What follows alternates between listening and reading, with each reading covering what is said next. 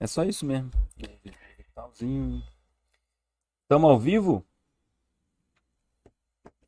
Ao vivo, ao vivo? Som? Testando? Som. Pessoal, é o seguinte. Hoje aqui, infelizmente, eu tô sem o Dr. Felipe Mota. Vou já explicar o motivo aqui que ele não veio.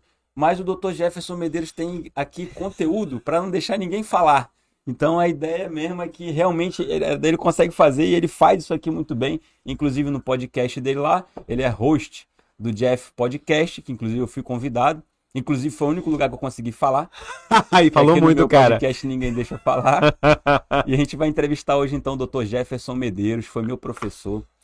E eu sempre gosto de dizer isso que foi a gente sempre tem os nossos exemplos né, as pessoas que a gente se inspira. Uhum. E o Jefferson, não estou falando porque ele está aqui na minha frente, na frente de vocês. já falou atrás das câmeras, né? já falei atrás das câmeras e tal. Que é um dos caras que eu tive como referência na faculdade. A gente, claro, tive excelentes professores, tanto a parte técnica quanto humana, mas quando isso junta ali, bate, é muito legal, né? Acho que eu rodei contigo no internato no CAIME. Foi no, Ca... no, no CAIM, que era. CAIM não. É, CAIM que era centro de atenção ao idoso. É, né? Era, exatamente. Era cirurgião geral na época, atendia, a gente Sim. atendia muito idoso lá. Você fazia também check-up ali da parte de próstata. Próstata, tal. tudo, tudo. Chamava tudo. as senhorinha de meu amor, abraçava todo mundo. Eu sou a sensação da terceira idade, parceiro. As velhinhas Cara, todas apaixonadas. É, pois é, e era uma coisa que a gente olhava e falava, pô, eu quero fazer isso quando eu tiver essa oportunidade. Então foi uma referência para mim. É um cara que hoje é colunista. Você é colunista da CBN, né, cara? Colunista CBN. O cara é Iron Man. Pô, tem um monte de conteúdo aí pra gente conseguir falar. É cirurgião de cabeça e pescoço hoje, especialista em tireoide. É legal que a gente vai entrar no Júlio Verde agora. O Júlio Verde é Sim. prevenção. É, conscientização do câncer de cabeça e pescoço. É, cara, é um mês bacana, velho, bacana. Alcance a gente tá tentando, tá tentando conseguir levantar isso aí no Brasil todo. Realmente, esses meses, comemora meses comemorativos, né? O Novembro Azul, o, o Abriu Marrom, que é o meu. Ah, eu abri o Marrom, pronto. Pô, é isso mesmo, cara. Da, a gente traz aqui para conscientizar, né, meu amigo? Uhum. Cara, eu acho que, que eu não vou conseguir te apresentar completamente. Você vai falando no, no, decorrer do negócio. Não, Alex, eu, Já dá pra gente falar um pouquinho. Eu... Mas eu vou, eu vou iniciar a nossa entrevista. Ah. Ele me entrevistou semana passada, cara. Sim, A gente tá cara. tá conversando direto essa semana. É um cara que fez eu evoluir bastante em poucas conversas que a gente teve, como eu falei, já começando na faculdade. E a gente teve vários bate-papos curtos, assim, até mas com muitos insights legais, né, cara, Sim. sobre empreendedorismo. Então, o Jeff é um cara que tem a mente muito aberta, e é difícil a gente ver isso em áreas muito técnicas, como com a certeza. nossa, que é a medicina. Então, um cara que pensa fora da caixa, vai falar pra gente de mindset. Pô, tem um monte de coisa legal aí pra gente conversar, mas eu vou começar perguntando para você o que a gente faz de praxe aqui. Inclusive, é. vai lá olhar nossa retrospectiva, tá muito legal sobre o que é vital para você.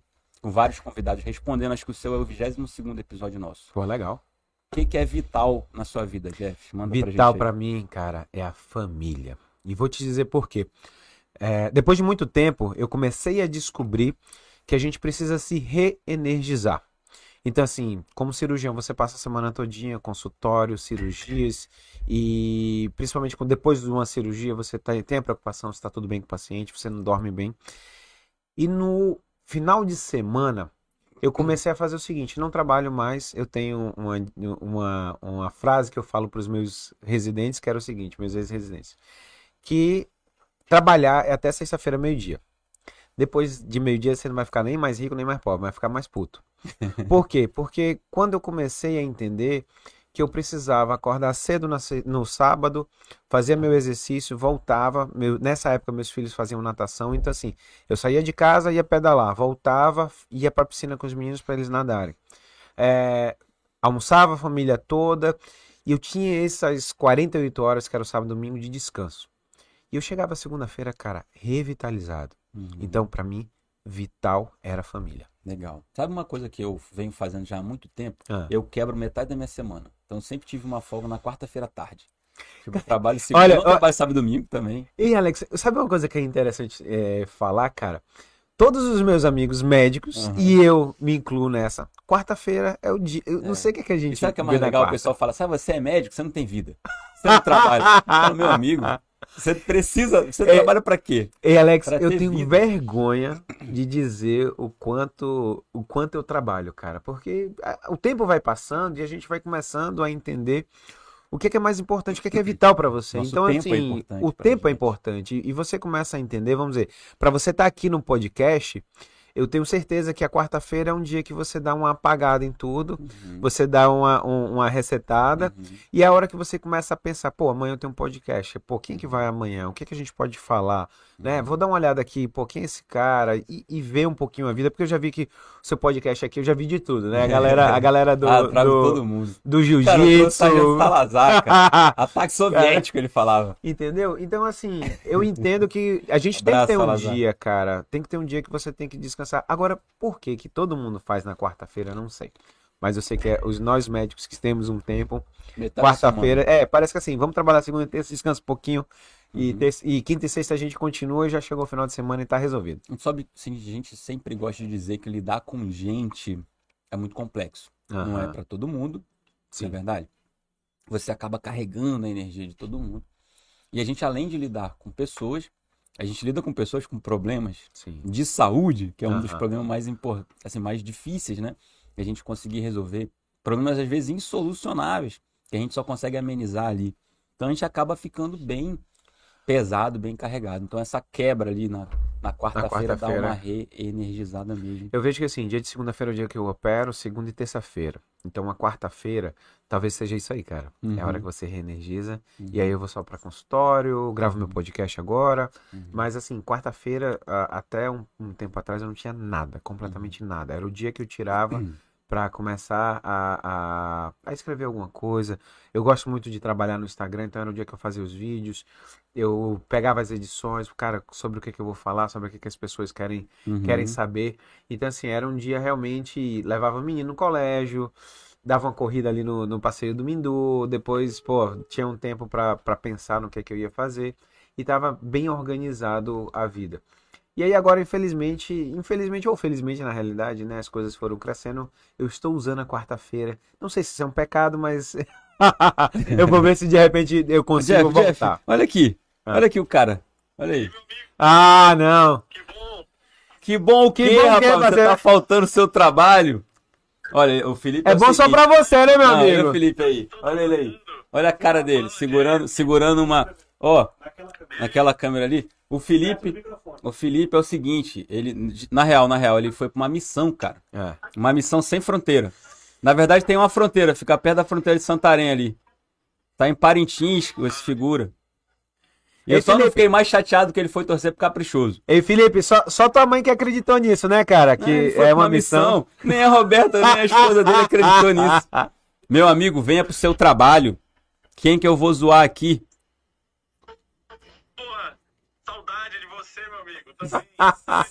saudade. Também, eu não falei nem que tô com Olha saudade. só. Eu não tô com saudade, venha pro seu trabalho. Abraço, manezão. Valeu.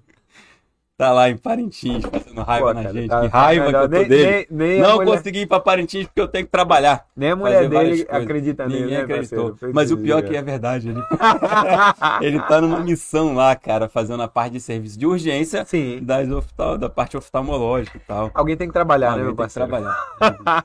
Enquanto a gente, a gente Tá lá em Parintins aqui- recebendo. São Enquanto a gente conversa ah, groselha, como diria o Jota, a gente JJ. tá aqui. Pô, fala do. Eu vi uma foto sua com o JJ, cara. Rapaz, olha, e isso é interessante Porra, sou muito falar. fã dele, olha. Interessante falar o seguinte, olha só. A gente lê muito nos livros, cara, sobre mentalizar. As coisas que você quer, você mentaliza. Uhum. Então, assim, para eu começar a fazer o meu Jeff Podcast, eu assistia muitos podcasts, lógico, você vai, você vai entendendo um pouquinho como é que funcionam as coisas. Só que passou uma época que todo dia de manhã eu acordava e ia fazer, sou eu que faço o café da manhã dos meninos, Uhum. e eu botava meu fonezinho e botava Joel J lá pra rolar. Então eu ficava assistindo os podcasts dele. E aí, sabe aquela coisa de, cara, um dia eu vou encontrar esse cara. Aí fui pra, pra Floripa, tem o meio Ironman. Ele ia fazer o, o, o meio Ironman de Floripa, e em seguida, em um mês depois, ele ia fazer o Ironman que a gente chama Ironman Full. E aí, cara, eu mentalizei tanto. Eles, eu só sabia que ele ia pro Full um mês depois, e de repente um amigo liga, o Dean. Dean, Jeff, cara, tu não sabe quem que tá aqui em Floripa? Eu falei, quem? O JJ. Eu falei, cara, o Joel J tá aqui. Ele falou, Ó, tá. quem não assiste aí, acompanha lá o podcast do Joel J, sensacional. Cara, é um exemplo, cara, Ah, alta Muda a performance. sua vida. E pra mim, por ser triatleta, então assim, é um cara que fala de alta performance. Então, pra gente que tá na- nesse meio, a gente acha Ele é, ele é interessante. da natação, né? Ele é da natação. Pô, o cara nadava pra caramba. E, e, pô, o cara nadava com Scherer, com Xuxa, com Gustavo Borges. Então, assim, o nível do cara era outro. E aí eu chego lá e, eu- e esse meu brother, o Dean, me liga e fala, Jefferson, o cara tá aqui. Aí eu falei, cara, eu vou encontrar esse cara. Não se preocupa, não. Aí ele falou, tá, beleza. Aí, final da tarde, a gente leva a bicicleta, quando a gente vai pra esses, pra esses eventos, a gente leva a bicicleta dentro do malabike todo desarmada. Chega lá, alguém arma a bicicleta todinha, monta tal. E aí uma amiga, Yuri, me liga falou, Jefferson, pô, vamos dar, uma, vamos dar um rolê pra ver se a bike tá tudo bem, se tá passando as marchas, se tá o freio tá tudo certinho, beleza. E aí a gente se mandou. Quando é no final do pedal, a Yuri fala assim, Jefferson, eu preciso comprar um negócio aqui na... na tem um... lá no... no, no Ironman, tem um, um local que é um salão com várias lojinhas que eles compraram. Ela falou assim, pô, é, eu tô sem graça como mulher, né, com aquelas roupas de, de, de ciclismo. Você vai lá e compra pra mim? Aí eu falei, beleza. Cara, quando eu tô passando, o Joel J é um cara grande, mas dentro do, do, do esporte, a galera conhece ele muito mais pela natação. Uhum. Poucas pessoas sabem de Que toda essa faz. história dele. Uhum. E aí eu passo, esse cara tá sozinho lá, ele e o Caio Carneiro.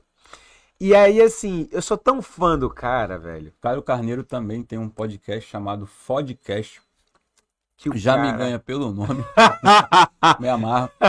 Mas é o escritor do Seja Foda, que é um dos livros, inclusive, que eu me inspirei para escrever o meu.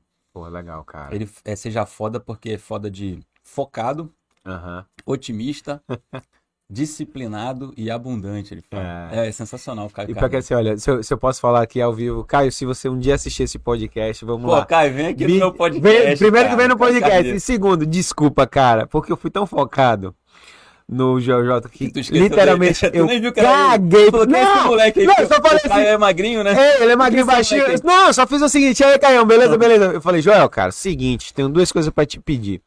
Aí ele falou, o que foi? Eu falei, primeiro, cara, você vai lá pra Manaus. Cara, vamos nadar comigo no Rio Negro? Aí ele falou assim, fechado. Segunda. Eu falei, segunda é o seguinte, cara, eu tô montando um podcast, velho. E tô precisando que você me ajude, porque assim, é difícil um médico sair da caixa e a gente fica perdido. Aí ele falou, cara, me manda um direct. E aí, assim, você imagina que o cara que eu todo dia. Eu já ia Eu achar que ia ele tava me assistir. zoando. Não, Me manda cara. um direct. Tu não vai ver, porra. Tu me aí- segue aí primeiro. Aí o cara. É, não, e o cara, o que acontece, cara? O cara, eu, assistia o cara todo dia, bicho. E de repente eu tô na frente. Consigo conversar com ele. E na segunda-feira que vem eu tô indo pra uma imersão junto. Sério, cara. junto com ele, cara. Quando eu vi a tua foto, Ah. eu achei que você tivesse ido pro curso dele.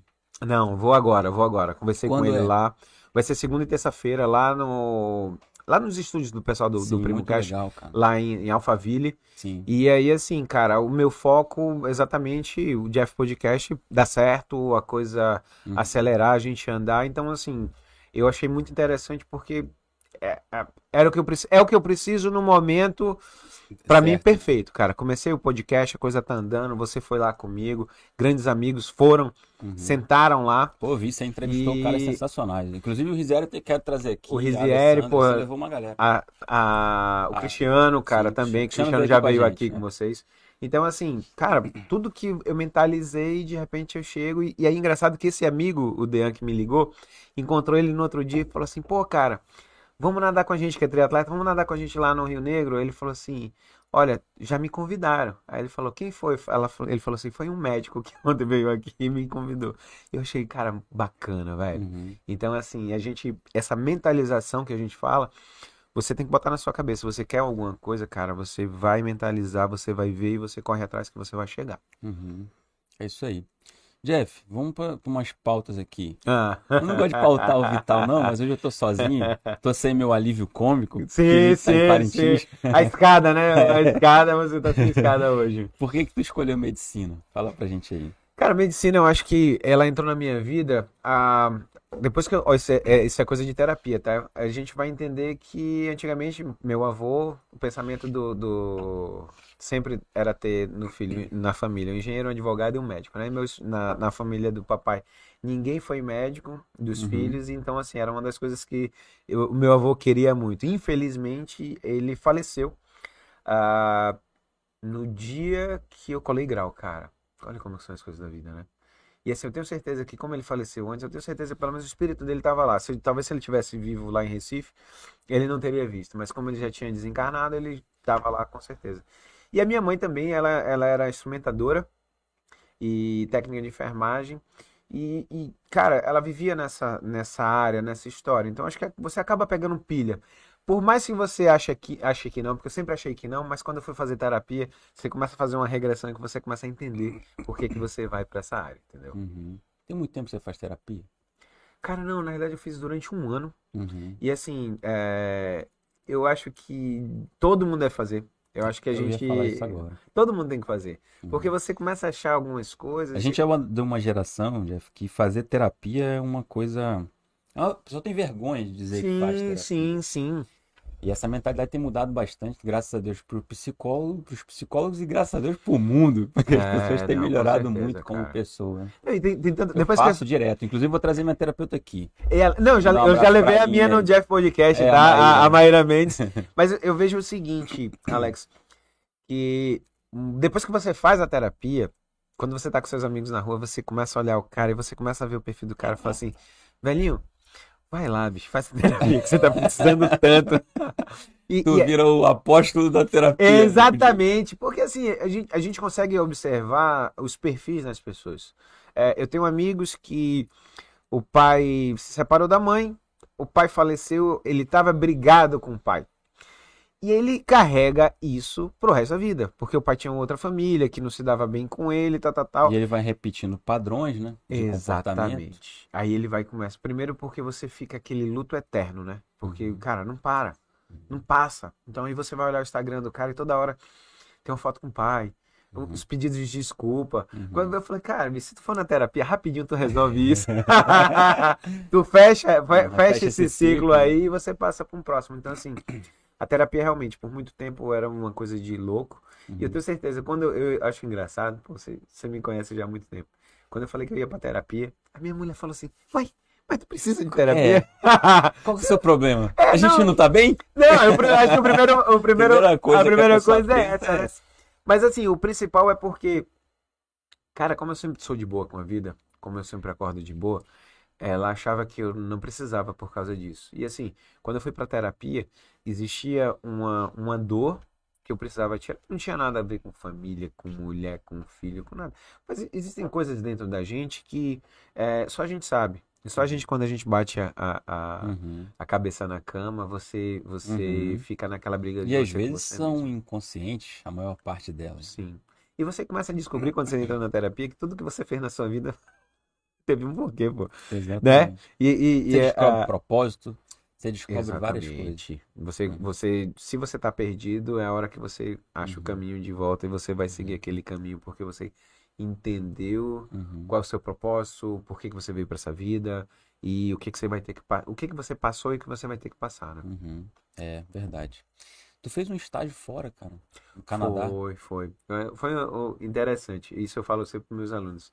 Ah, eu estava em Goiânia e estava tava querendo. Eu comecei, quando eu comecei minha residência em Goiânia, no Hospital do Câncer de Goiás, voltou aí minha esposa para a gente fazer o inglês. Eu falei para ela, falei, olha, eu quero fazer o estágio fora, tá? Aqui fora do Brasil. Queria, cara, assim, a gente tem que ver. E aí eu sentei, fiz um texto todo em português, botei no Google Translated, que ficou horrível. Mentira. Sério. E aí, cheguei para um grande amigo, Taylor. Ah, Uhum. eu não sei se... Ah, não. Você fez o EA. O Taylor Guerra. O Taylor, ele era um menino que nasceu lá na Tríplice Fronteira. Começou a vida no Paraguai, quer dizer, começou a vida falando em espanhol. Depois veio para o Brasil. A família era, ah, era mais humilde. Um tio morava em Nova York, ele foi morar lá em Nova York. Então é um cara que fala espanhol, inglês. Quando ele chegou nos Estados Unidos, ele aprendeu francês e o alemão. O guerra dele, alemão. E aí ele traduziu para mim em inglês, bacana, em espanhol. E um dia, eu lembro que um dia, um sábado, cara, eu sentei na frente do computador e começou a, comecei a procurar serviços de cirurgia de cabeça e pescoço, a parte de oncologia, no mundo todo. Aí mandei um e-mail para Portugal que abri, e era o primeiro serviço, não sei se você sabe, mas em Portugal, lá, pelo menos até 10 anos atrás, ainda existia muito isso. O mesmo cirurgião operava próstata num dia, uma vesícula no outro, tirava tireoide no outro, coisas que aqui no Brasil aconteceu há 20, 30, ou 20, 30, 40 anos atrás. E aí eu mandei para Portugal, Espanha, Inglaterra, Canadá, Estados Unidos. Só que eu tinha um tempo dentro do meu da minha residência que eu poderia sair. E eu não queria fazer um estágio depois que eu saísse da residência, porque a gente não sabe para onde a gente vai, o que, que a gente vai fazer. E aí eu fui mandando, e aí foram me respondendo. Aí os, que, os dois serviços que me responderam, que era dentro da época que eu poderia sair sem, com tranquilidade, foi de Liverpool e foi do Canadá, de Toronto. E aí, cara, eu falei, pô, beleza, vamos fazer o seguinte, vamos pro custo. Então, o custo da Libra é muito mais alto. E o dólar canadense é mais barato do que o Uhum. dólar americano. Americano. Aí eu falei pra mulher, falei, ó, vamos embora. Aí ela falou, poxa, cara, mas a gente vai gastar muito dinheiro, por que que você não vai sozinho? Eu falei, não, filho de... a família nordestina é o seguinte, meu irmão, aonde o marido vai, bicho, a mulher vai junto. Então a gente, eu ficava no hospital, a Toronto, o Toronto já, Mount Sinai Hospital, que ele ficava, é, eu fui pela Universidade de Toronto, então eu rodava com o preceptor o Jeremy Freeman no Toronto, o John, é, no, no Mount Sinai, do lado tinha o Princess Margaret, que era só de oncologia. Então, um dia eu tava em um, no outro dia eu tava no outro. E nas sextas-feiras, cara, uma coisa que é maravilhosa. Eu tento tentei fazer aqui durante um tempo em, em Manaus, mas eu não consegui, pelo menos com o pessoal da residência da cirurgia geral. Existiam os Grand Rounds. E nos Grand Rounds, lá no Toronto General Tem Hospital, FESP. Cara, e era assim, o, o que que era legal? Eu vi uma palestra de um de um inglês que ele estava falando por que que estava fundando o sistema de saúde em inglês. Ele estava mostrando todas as ah, todas as falhas que houveram e tudo que ia ter de mudança. Vi um, um- vi também uma palestra de uma menina que era fez otorrino, otorrino pediátrica, que foi para Seattle e aquele e aí é engraçado porque lá é o seguinte, o canadense ele é o primo pobre do americano. Então, assim, lá é, lá é só SUS, tá? Não tem, você não vai ter hospitais é, privados. E ela tinha ido para Seattle e ela falou assim, cara, ela vinha falando sobre todas as tecnologias que, que tinham lá e ela maravilhada, porque assim, lá no Canadá ele não entrava essa tecnologia até então. E nos Estados Unidos é liberado para as empresas investirem alto, né? Porque elas vão investir no hospital que é de referência. Inclusive, divulgam os aparelhos deles, né? Sim, Tem um colega que fez sim. um V8 lá em Seattle também, no mesmo. Uhum. E aí, não, e o que que acontece? Na realidade, o cara investe, por quê? Porque se der certo, eles vão conseguir vender para o mundo Uhum. todo. Uhum. Eu não vejo mal nenhum nisso. Na realidade, poxa, a gente deveria ter aqui no Brasil muito mais investimento desse tipo, porque você precisa de uma empresa, a, precisa, a empresa precisa investir e o- a universidade ela tem que se apropriar disso aqui, porque é quem pensa com quem tem dinheiro. Entendeu? Porque senão a gente vai ficar sempre na mediocridade. Por quê? Uhum. Porque eu penso, mas não tenho dinheiro, eu tenho dinheiro, mas não penso. Então, cara, e aí, é, eu acho que essa é a grande, a- o grande diferencial que eu tentei logo que eu voltei. Pelo menos as residências, eu, eu não entendo aqui em Manaus como as residências de cirurgia geral. Ah, cara, a gente tem duas residências grandes. Você foi preceptor Agora, da residência, né? Fui preceptor da Professor. residência. Então, assim, agora já tem o Hospital Adventista, tem residência de cirurgia Você não é mais? geral. Não, cara, Não eu, mais eu saí do, do. Eu saí do SUS, cara. Eu saí do SUS. Uhum. E já já a gente pode até com- comentar sobre isso. E aí eu falei assim, cara, são quatro serviços hoje em dia. Pô, devia ter uma sexta-feira, na boa, que tivesse uma reunião todos juntos. Como era lá os, os grandes rounds, eram todos os serviços de cabeça e pescoço de Toronto. Então, fechava tudo, sexta-feira de manhã tava todo mundo no, no mesmo local. E essa troca, entendeu? Aqui a gente, cara, via ego, via o pessoal com má vontade, eu falava com enquanto Ego é uma Não. coisa muito ruim, né, cara? No É, é, eu lembro que tinha, tinha um preceptor uma vez, um chefe de uma residência, que ele tratava os, os, os residentes do outro hospital como os alemães, como se fosse. Você é carioca, você sabe. Uhum. Então, ah, os caras são os alemães, não sei o que, papapá. Só que o que acontece, cara? Acabou a residência, no outro dia, sabe o que que tá acontecendo? Tu tá pegando o celular e fala assim: Fulano, Não, beleza, cara? Bicho, tu faz o plantão pra mim? é. Pô, cara, como é que eu vou ser. Eu Inimigo o, do o cara. inimigo do cara que no outro dia eu tô precisando do cara, pô. Uhum. Então, existe essa guerra de egos. Não deu certo. Eu espero que um dia dê, porque eu acho que seria muito importante que nessas sexta-feiras os grandes chefes, os grandes preceptores, às vezes não, vamos dizer, eh, eu dou o exemplo do Dr. Nakajima. Cara, o Dr. Nakajima, eu acho que todos, todos daqui de Manaus deveriam conhecer o Dr. Nakajima. Então, assim, cara, tinha que ser um dia que ele vai sentar lá e ele vai falar assim, cara, o que, que não tem no livro? Qual foi a experiência dele Que durante tive. esses anos, você tá Uhum. entendendo? E ele tem muita coisa para dizer. Porra. Uhum. Então, eu acho que a gente ouvir os mais velhos, que eu acho que o que está faltando hoje em dia é interessante. E como eles, vários e vários cirurgiões que deveriam estar ali na frente, não só os mais velhos, mas também os mais novos, para passar sua experiência, a sua mudança de, de, de mentalidade, falar sobre coisas que não se fala e nem se tem no hospital, ou desculpe, nos livros. Uhum. Sim, verdade. Mas hum, você tocou num ponto aí, acho que muito interessante, talvez polêmico, não sei o que você Ah. vai falar. Você não atende mais SUS em lugar nenhum. Não, e vou Uma dizer por quê, cara. uma decisão. A gente estava falando sobre isso. Olha só, eu trabalho em, em uma área oncológica, tá? E aí o que que acontece? Você vai para o hospital, tá?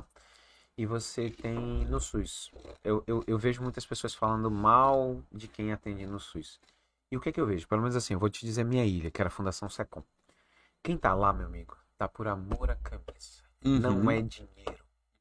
Não é dinheiro, é amor à camisa. A pessoa Isso é gosta Uhum. e, e, e faz porque tem amor.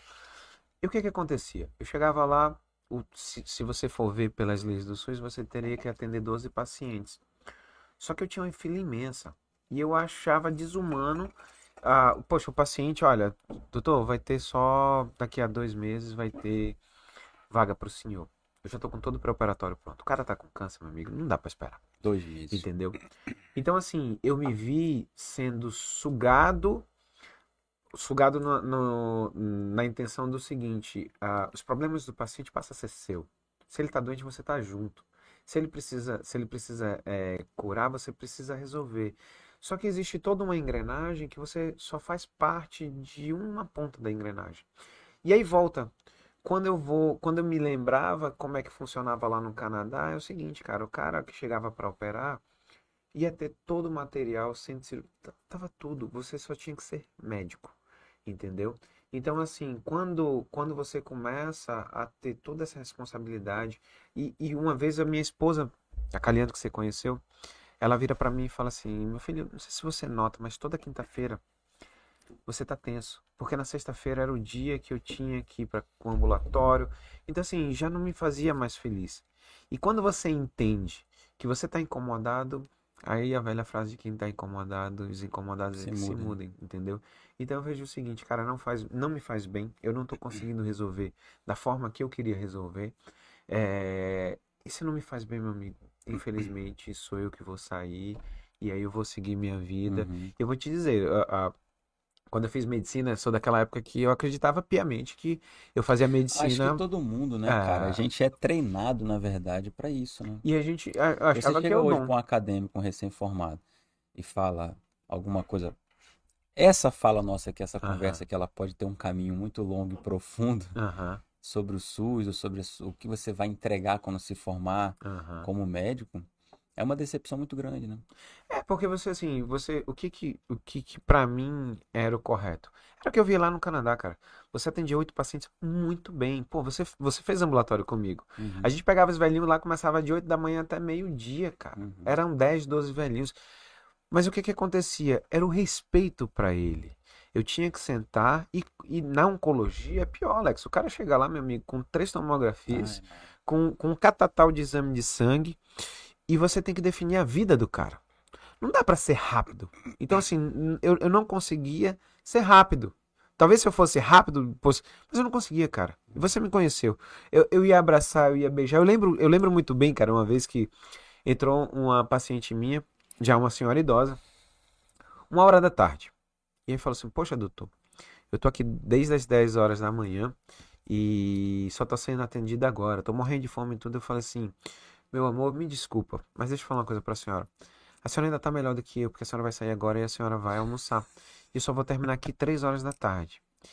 Passou seu tempo, ela volta numa consulta nova. Uma hora da tarde ela entra, sabe com o que, cara?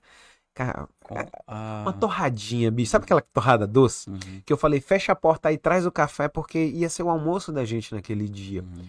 Então, assim, eu, eu, eu gosto de me doar.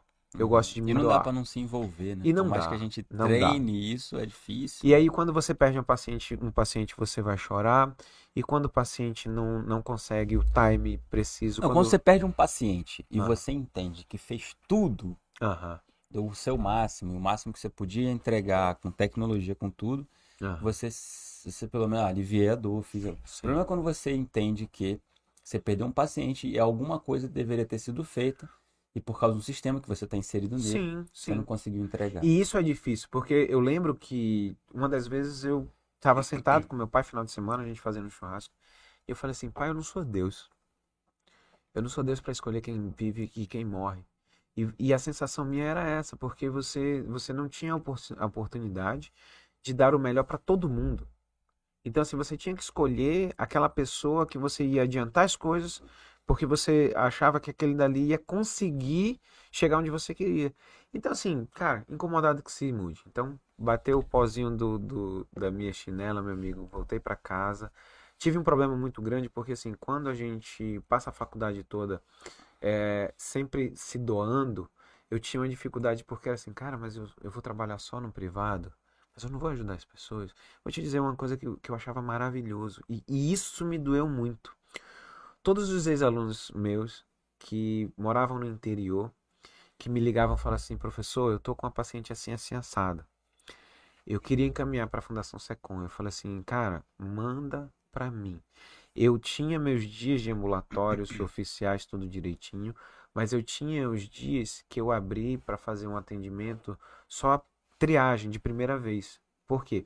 Porque às vezes esse paciente que chega do interior, Alex, ele fica tem um ficar, mês, é. dois meses na casa de um familiar ou Sim. pagando para esperar a consulta É, dele. Eu sei. Uhum. E aí ele chegava lá depois de um mês e eu dizia assim, cara, não é câncer não, olha, você pode voltar para casa. Então assim, poxa, o quão cruel. Uhum. E, e, e essa alegria eu tinha, Alex, do- dos meus ex-alunos me ligar, falar, pô, professor, eu falei, cara, amanhã, manda, semana bicho. que vem. É. Não, manda. Terça e quinta-feira eu tô lá para isso. Então, assim, e eu e os alunos da UEA, a gente ia ter aula lá com esses pacientes, quer dizer, eu abria algo a mais Uhum. para eu poder dar isso, porque eu achava que o cara que tá aqui em Manaus, ele tem condições de esperar um pouco mais. Mas o cara que tá aí no interior, bicho, ele é cruel, É. cara. É cruel.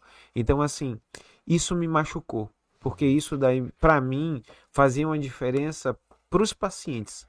Você tá entendendo? Então, assim, pros alunos, porque eu imagino, eu me colocava na situação do aluno que vai para um interior e de repente tem um cara lá que você tem dúvida e você precisa e, pô, de repente tem uma pessoa que vai acolher aquele paciente, que vai atender o paciente e que vai dar um rumo. Ou fosse cirúrgico ou não é cirúrgico, ou que esse paciente ele, ele, ele não tinha câncer. Imagina, cara. Ele vai receber atenção. Exatamente. Ele chega lá e falava assim, cara, examinava, o cara falava assim, cara, não câncer. Uhum. Cara, o cara, pronto, acabou. O cara não, não precisou passar um mês Uhum. é, pagando o aluguel ou na casa de família. Porque às vezes, cara, é aquela história.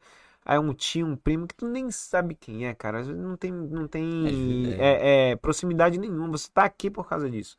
Você tá entendendo? Então, assim, o sistema é desse jeito. A gente, eu, eu, eu sempre gosto de falar que quem está dentro da Fundação Secom por amor. É por amor. O Dr. Gerson Mourão, que é o presidente hoje da Fundação Secom, eu Eu operava no mesmo colegas dia. lá, todos eles Todos, cara, todos, todos, Diego, todos, todos, todos. acho que é Márcio, todos. né? O Márcio também. Que... Sim, É todos, cara. Então, assim, eu vejo o amor que eles têm por aquilo dali e o respeito que eu tenho pra eles até hoje, porque eu sei que eles estão lá porque eles querem fazer a diferença na vida das pessoas. Uhum. É. Vou mudar um pouquinho esse assunto aí, que é pesado pra mim. Eu, eu vou.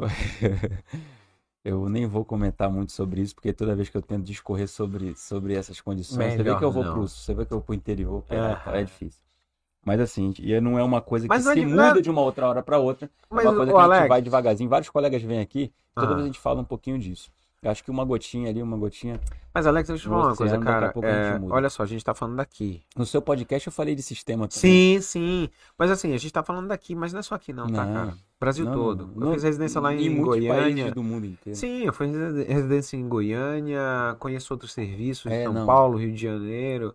Uhum. Mesma coisa, É, cara. talvez Então, assim, pior, né? Tem lugares, o Rio É. de Janeiro, meu Não, Deus aqui é isso que eu ia te dizer, cara. Aqui em Manaus pai- é maravilhoso. Meu pai morreu no SUS, né? Tá aí a minha vontade de não falar mais. então Vamos muda de assunto. Vamos lá, vamos pro próximo. é o seguinte, The next. é, vamos falar de, de mentoria. Tu fez, tu tem algum mentor hoje? Tu teve Cara, alguns mentores na sua vida? Isso é uma coisa muito importante. né? Eu acho que a gente, a gente, hoje em dia eu vejo, uma vez eu assisti uma palestra do Murilo Gun, que eu achei maravilhoso, que ele falava sobre isso, que a gente tem que ter os nossos curadores. E os nossos curadores, exatamente, são pessoas a quem você se reporta quando você precisa tirar dúvida, ouvir um assunto. Eu me lembro muito bem que a primeira vez que aconteceu comigo de eu ir na mentoria, é, eu fui com a Marina Figueiredo, lá em São Paulo, que foi o seguinte, eu cheguei para minha esposa e falei assim, meu amor, é o seguinte, tudo que eu podia fazer para o consultório, eu já fiz o que era da minha cabeça. Então, assim, o que eu via um amigo fazer, o que eu via meu chefe fazer, o que eu via os outros fazerem, beleza. Só que eu não estou satisfeito. E aí eu conversei com um grande amigo, Bernardo, que ele fez residência em Brasília, está em Brasília lá agora, e fez ginecologia e fez reprodução humana. E falou, Jeff, olha, a- o pessoal lá de Brasília da reprodução humana, eles é, eles estão fazendo mentoria com a Marina Figueiredo. Liguei para ela e eu falei, meu amor, a, a, a minha esposa Caliana estava indo, era para um congresso de oftalmologia, cara, para ela fazer um, um, um curso lá em anestesia para oftalmo, se reciclar. E eu falei assim, olha, vai estar lá, tal, vou contigo. Onde foi esse congresso? Foi de São Paulo, cara, foi de São Paulo. E aí eu falei para ela, que é o congresso da Pauli, da, da É Escola da USP? Paulista? Tem É um- o da tem um USP, da- é o da USP. No Maxud? No Maxud, É. exatamente. Então a gente foi pra lá e eu falei pra ela, poxa, eu vou lá. Ela falou assim, meu amor, é o seguinte, eu te conheço. Enquanto você não for e não ouvir, porque era um, era um, existia um valor pra ser investido e tudo, mas ela falou assim, cara, vai, porque se tu não for, bicho, tu vai ficar me enchendo o saco aqui pro resto da vida. Vai logo, vambora. E a gente foi. E aí foi a primeira vez que eu me dei exatamente. eu- a- a- e aí vem, hoje em dia é engraçado porque assim, o coaching foi uma, é uma coisa que se se anos, tornou. Uns Seis anos, cara. anos. Uns seis anos. Coaching ficou uma coisa que ficou muito ah, massificado. Existe um termo pejorativo e as pessoas não, não entendem realmente o, que é, que é um coach coach. é um tema muito importante nos É, stand-up. Tá aí, Nos cara. stand-ups. fazendo muita É, então, assim, eu chego lá com a Marina e eu lembro que a primeira vez que eu sento com ela, ela faz alguns, alguns, é, alguns questionários validados. E aí ela fala assim, Jeff, é o seguinte, cara, você tem ideias boas e você, você seria um excelente CEO de uma empresa. Sabe por que que você nunca empreendeu? Eu falei, não. Ela falou assim, porque você não quer perder sua qualidade de vida. Você não quer trabalhar à noite, você não quer trabalhar final de semana. Eu falei assim, pô, beleza, ok. Abraço, Felipe. Fala em E aí, Felipe é empreendedor. e o segundo passo ela falou assim: Olha, você quer ganhar mais, mas você não quer trabalhar mais. Eu falei, pô, Marina, se eu não fosse casado, meu amor, a gente, primeira pessoa que me entendeu na vida. E, cara, e aí começa essa história de, poxa, ela vai me ajudar a eu consolidar meu consultório, de como, de como formatar as coisas. E aí a gente passa, vira um amigo e liga pra ela, pô, eu queria saber se eu faço isso ou não. Próximo passo, pô, comecei a, a, a trabalhar na rádio, na CBN. E assim, voz, comecei a gostar mais de, de usar o Instagram, de gravar vídeos. Aí, Cléo Pinheiro. Conheço a Cléo, falei, Cléo, cara, eu precisava de uma mentoria. Me disseram que você faz mentoria para gravar vídeo. Aí ela falou, beleza. E assim, o que é interessante é que quando você vai com as pessoas certas, a Cléo também é coach. Então ela começou o seguinte, arquétipos. Falei, que danado é arquétipo, pô? Arquétipo é muito Você sensacional. tá entendendo? Aí ela falou assim, Cara, o que... curso do- de vendas do. Ah, já lembrar o nome dele. não é, Todo baseado em arquétipo. Mas exatamente, porque ela falava assim, Jefferson, o que, que você quer? Como é que você quer fazer? O que, que você quer passar no vídeo? E eu falava muito isso, cara, é isso aqui que eu sou. É, eu, eu, eu nasci em, em Salvador, criei em Recife, e em Recife eu vivia de bermuda, sandália. Eu lembro que o primeiro, o primeiro sapato. sem camisa. Não, primeiro sapato que eu comprei, cara, foi na minha formatura de, de, de terceiro ano. Eu não tinha sapato. Eu lembro que eu falei, pai, e agora, pai? Disseram que tem que ir de de 15 sapato, anos. cara, que eu tinha tênis só. E aí ela falou, pô, então vamos fazer uma construção. E aí a gente vai, vai crescendo. Então, assim, vários curadores, fiz curso de empreendedorismo com o Chiro para entender um pouco mais de, de negócio. Então, são várias pessoas a quem eu me reporto quando Que eu legal. preciso e converso. E aí vira. Os amigos viram curadores. É engraçado que assim. Ah, os meus maiores curadores hoje em dia se chama Risieri Gomes e Amanda Alcântara. Cara, tomar um café com eles Uhum. é assim, eu falo assim, cara, eu tô pensando em fazer isso. Aí a Amanda fala, já fiz. Já não dá certo dá assim, certo mas tal. assim, você fizer desse jeito, tal, tal, tal. Eu falei, cara, e não sei o que. Aí o Risieri, não, não é desse jeito, Presta não. atenção, É, Estuda aqui. você tá entendendo? Olha, tem um isso PDF, aqui. né? Exatamente, É cara. legal. Então, assim, é, são cafés que, que eu acho maravilhoso, porque existe uma troca. Uhum. E existe uma troca positiva de todo mundo, porque, assim, do mesmo jeito que eles me doam, tem uma hora, uma hora que eles falam assim, cara, o que, que você acha? Uhum. E aí a hora que você fala assim, pô, faz isso, faz assado. Uhum. Ou se não, um liga pro outro e fala, bicho, eu tô pensando nisso, nisso.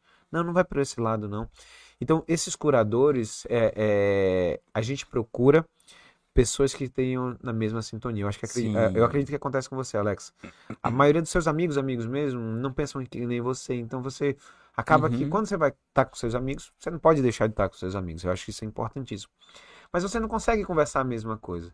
Porque às vezes se você fala, às vezes você tá over, e aí vai. Eu tenho certeza absoluta que você no seu começo era o doutor blogueirinho, que agora o Alex não quer trabalhar, que agora o negócio dele é mídia, Não, que agora falava quer assim, aparecer. que porra é essa que o Alex tá fazendo aí? É sempre assim.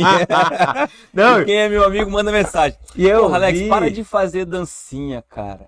Esses dias uma amiga minha me deu uma ralhada. Aham. Eu acabei um monte de cirurgia. Aí, rebola, bate, quebra de ladinho. Aí fiz com os enfermeiros aí. Falei, ah, só posta essa porra. Solta aí. Tava cansadão, tinha feito 300 cirurgias no interior.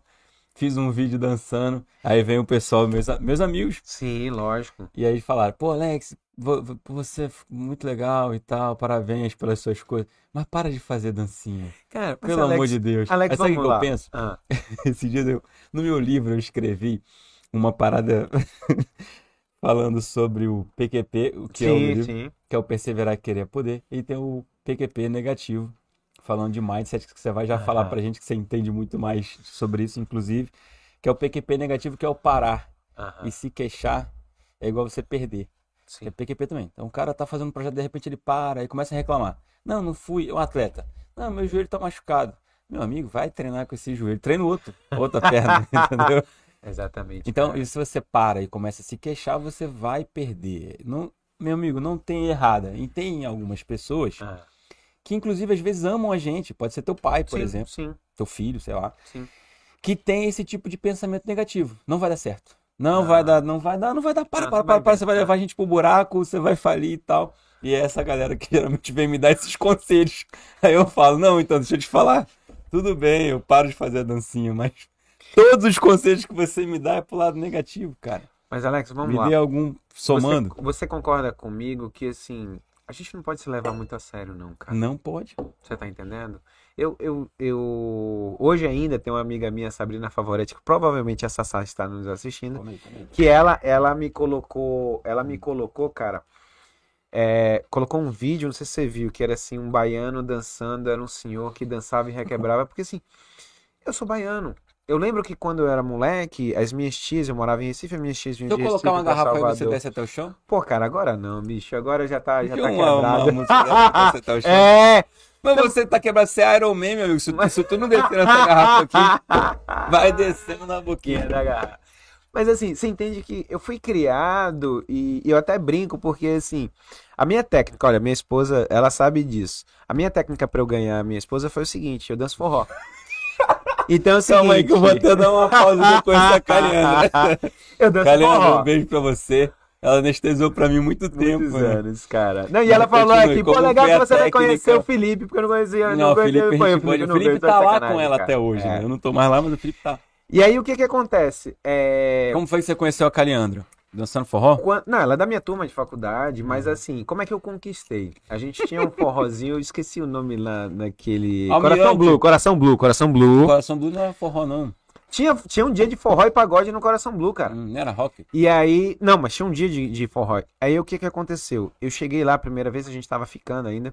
Aí eu chamei amiga por amiga dela e dancei forró com todas elas. Cara, quando eu saí. Elas E não chamou ela pra dançar? Não, chamei, já tinha dançado com ela, mas eu dancei com todas as amigas. Uhum. E aí vinha a Mândia, vinha E essa a técnica Angélica. deu certo? Onde? Deu certo, sabe por quê? Quando eu saí, elas falaram assim, cara, Leandra, Você tem que namorar com ele, não é possível. O cara dança bem, bicho, olha aqui.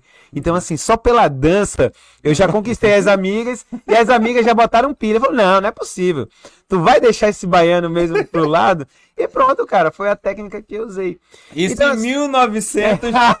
Hoje E não ia dar certo, bolinha. não. Hoje Não. você ia ser cancelado no forró, na rede social, no YouTube. Você não pode fazer isso, Jeff. Não e pode dançar eu com todas as brinco, amigas Eu dela. brinco e eu danço com meus filhos. Meus filhos. ah, ah, Pode o, sim, pode o sim. meu filho tá fazendo dança, cara, no colégio. Ele, pô, pai, eu quero fazer dança. Beleza, meu velho, vai lá. A minha filha gosta de dançar, então assim, lá em Vocês casa, estão quantos anos? ah, o Vini tá com 11 e a Juju tá O Vini com toca- 7. Toca bateria. Bateria, né? A Juju começou tocando piano, aí foi pra Casa Som, chegou Tu lá, se piano, né? apaixonou. Tô, tô tocando piano, cara. Depois de velho. A gente, Que Pô, o massa, velho cara. tá aprendendo coisas novas. Que maneiro. Eu vi você, na- tem um videozinho na ca- Casa da Amazônia. ca- Casa música. Som, cara. Casa Som. É, Casa Som Amazônia. E, cara, maravilhoso. Então, assim, eu vejo que a gente não pode se levar a sério, cara. Uhum. Por que, que eu não posso dançar, você tá entendendo? Uhum. Acho que assim, se for uma coisa Eu fora de faço TikTok, contexto. vou fazer mais. Não, olha, se for uma coisa fora de contexto, se for uma coisa que não é você e você tá forçando, e a pessoa vê que você tá fazendo isso forçado, Não, é. aí, meu amigo, não faça. Uhum. Agora, se é você, bicho, pelo amor de Não, olha Deus. só, vai perceba. Na sua vida, você tá Ah. fazendo isso. Você tá dançando forró com as amigas. Sim. Você tá fazendo essas coisas. Por que, você não pode postar na sua rede social Não é, quem cara. você é? Por, isso, por isso que eu, Eu, acho assim, posto cara. tudo que eu faço. Inclusive, eu- o Vitalcast foi uma ideia Aham. justamente por causa disso.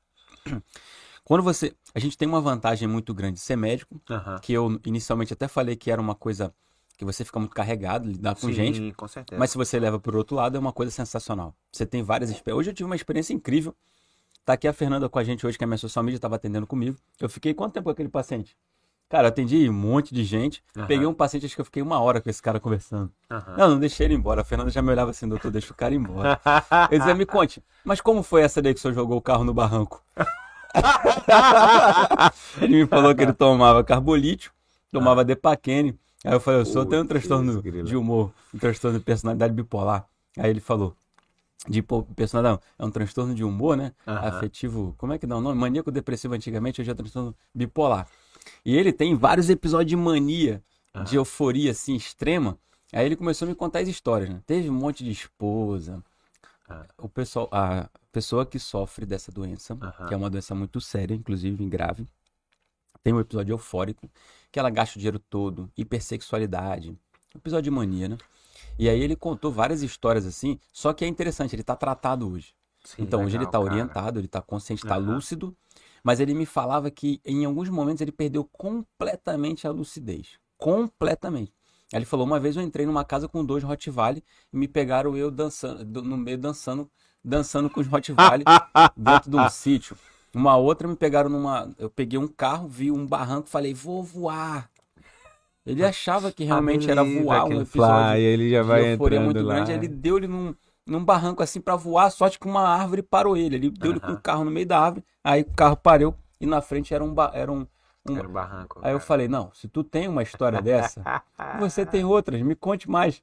Aí ele contou uma que ele foi atravessar o Rio Negro inteiro nadando. Aí ele me falou: eu boiava e braçava, doutor. Depois eu não me lembro mais, mas eu aprendi com os índios. Que você tem. Se você chega perto daqui é sucuri. Se você vai pra cá é o jacaré. Aí eu mirei na ilha. Cara, várias histórias assim. Não, não, E eu aí hoje fazer... ele tá tratado. Então, assim, hoje ele tá orientado, é acompanhado por um excelente psiquiatra que é meu amigo. Aham. Eu falei, não, tem que conversar com esse cara. Não, olha, se, e eu quem- gosto de pessoas, então Ei, você falar uma podcast. Pra quem, pra, quem, pra quem quer entender um pouquinho sobre o distúrbio bi- bipolar, tem um filme antigo chamado Mr. Jones, com Richard Gere, que, Mr. cara, Jones? Mr. Jones, cara, lembro, excelente. Ele já começa, já começa o filme, ele em cima Anota da aí, produção, casa, esse produção, Ah, ele em cima de uma casa tentando suicídio, e aí você vai vendo, ele vai, vai contando a história no filme. Eu lembro que ele compra, ele entra numa loja e compra três pianos de cauda pra casa dele. Então assim, cara, quem que compra três pianos de cauda? E então assim, essa fase da euforia e é interessante porque às vezes a gente consegue no nosso dia a dia. Eu tenho um amigo que é bipolar, fez Uhum. residência junto comigo. Não vou fazer falar o nome porque é, Pô, você só tinha dois residentes, Jeff. Você entregou o cara, só era ele o cara. e aí, Vai, cara, é, e aí Não eu, tem problema, eu tá passei dois tratado. anos vendo isso. Eu lembro que uma vez ele tava na, na fase. Eufórica. é, não eufórica, não, depressiva. E eu ligo pra ele. E eu falei assim, pô, cara, vamos. Eu sabia que ele gostava desses filmes de Vingadores, tal, tal, tal. Eu Falei, cara, vamos assistir filme. Aí ele falou, Só eu e tu? Eu falei, ué, pode não? Não, não fica meio estranho, não. Eu falei assim, meu amigo. Que já já eu bobagem. passo pra te pegar e a gente vai pro cinema pra assistir o filme, você precisa sair de casa, beleza, beleza. Então, meu irmão, só se arruma. Então, passei, peguei ele na casa dele. Mas eu acho que é interessante exatamente isso, cara. Existem doenças e, e a bipolaridade. É difícil você fazer o diagnóstico da bipolaridade, que geralmente você vê só a, a pessoa na parte depressiva. E quando ele tá na eufórica, Ele não quer saber todo mundo nada. fala, não, cara, deixa o cara aí, O cara pô, o tá cara, vive- o cara tava, outro dia o cara tava com depressão, pô, deixa ele se divertir. Melhorou. Melhorou. Tá de Uhum. boa, né? Melhorou e vai lá pro pico da Vai euforia. É, Estourar certeza. todos os cartões de crédito. É isso aí. E aí, não, eu, eu só contei tudo isso para dizer Ah. que é, tem a parte boa de você conversar com as pessoas. E, e aí a gente tem esse, esse privilégio de conhecer Sim. várias culturas, várias pessoas diferentes, várias cabeças diferentes. É, no- acho que no mesmo dia entrou uma senhora também. Ai, doutor, já me curei, eu sou um colírio. E brinca e não sei o que, eu tiro onda também e tal. Só que você não consegue ser assim para todo mundo. Sim, E aí você faz um sim. vídeo no Instagram de gravata eterno e jaleco. A catarata é a principal causa de cegueira no mundo. A estatística diz que a cata... Não, ninguém quer escutar, o cara só faz assim no teu negócio. É, cara, não vai Aí embora. eu falei, não, vamos fazer um podcast que eu vou conseguir falar de forma descontraída. Pô, o primeiro pod... acho que o segundo podcast que eu fiz foi com o Cristiano Paiva. Ele foi falar de HPV, ele pegou uma barra de uma barra de proteína que tinha aqui, Aham. pegou a camisinha e ensinou a colocar a camisinha. Falou Aham. que na base do pênis você não tá, tem a Você tá exposição e você pode e tal. Então assim, no consultório o cara não consegue fazer isso e os caras que conseguem fazer, como você, como o Cristiano Paiva, tem um nicho menor, porque a gente não consegue atender tanta gente. Agora a Sim. rede social consegue fazer a gente escalar isso, né? Não, e, e eu acredito também, Alex, que eu e você, a gente vai ser parecido nisso. A gente gosta de ouvir história. Ixi, Então, assim, quando eu comecei a fazer o Jeff Podcast, eu falava assim, cara, pra onde eu vou? Porque aquela coisa de, de, de propósito. Qual é o meu propósito aqui? E aí, eu acho que esses dias, cara, que eu parei, tava, tava me percebendo e comecei a entender o seguinte: do que que eu gosto? Eu gosto de histórias. Então, Uhum. storytellers é a coisa que mais me interessa. Então, eu gosto de ouvir história. É, existe uma- um podcast chamado Corredor 5, que é, é do Clemente. E ele começou a fazer um podcast para ele falar sobre o background do, da música. Então ele vinha falar, ele entrevista produtores, ele entrevista pessoas que são do, do background. De vez em quando aparece algum, algum cantor, Oswaldo Montenegro e tal.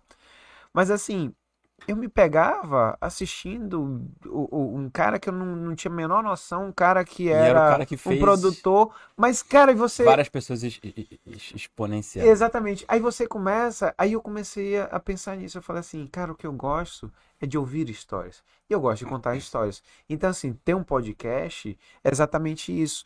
Eu tenho, eu tenho muitos amigos e tem pessoas, tem assim, existem assuntos interessantes que as pessoas querem ouvir, mas existem pessoas interessantes que às vezes as pessoas não conhecem. Uhum. Ontem eu tava, entrevistei a. O nome dela é Magali. Ela é psico-oncologista. Foi a primeira vez que eu vi alguém dando uma palestra falando sobre morte. E ela começava falando o seguinte: olha, Deus é bom, Deus é misericordioso, mas Deus também inventou a morte. Então, assim, cara, aquilo ali me impactou. Há 10 anos atrás eu assisti a palestra dessa mulher e falei assim, cara, que coisa bacana.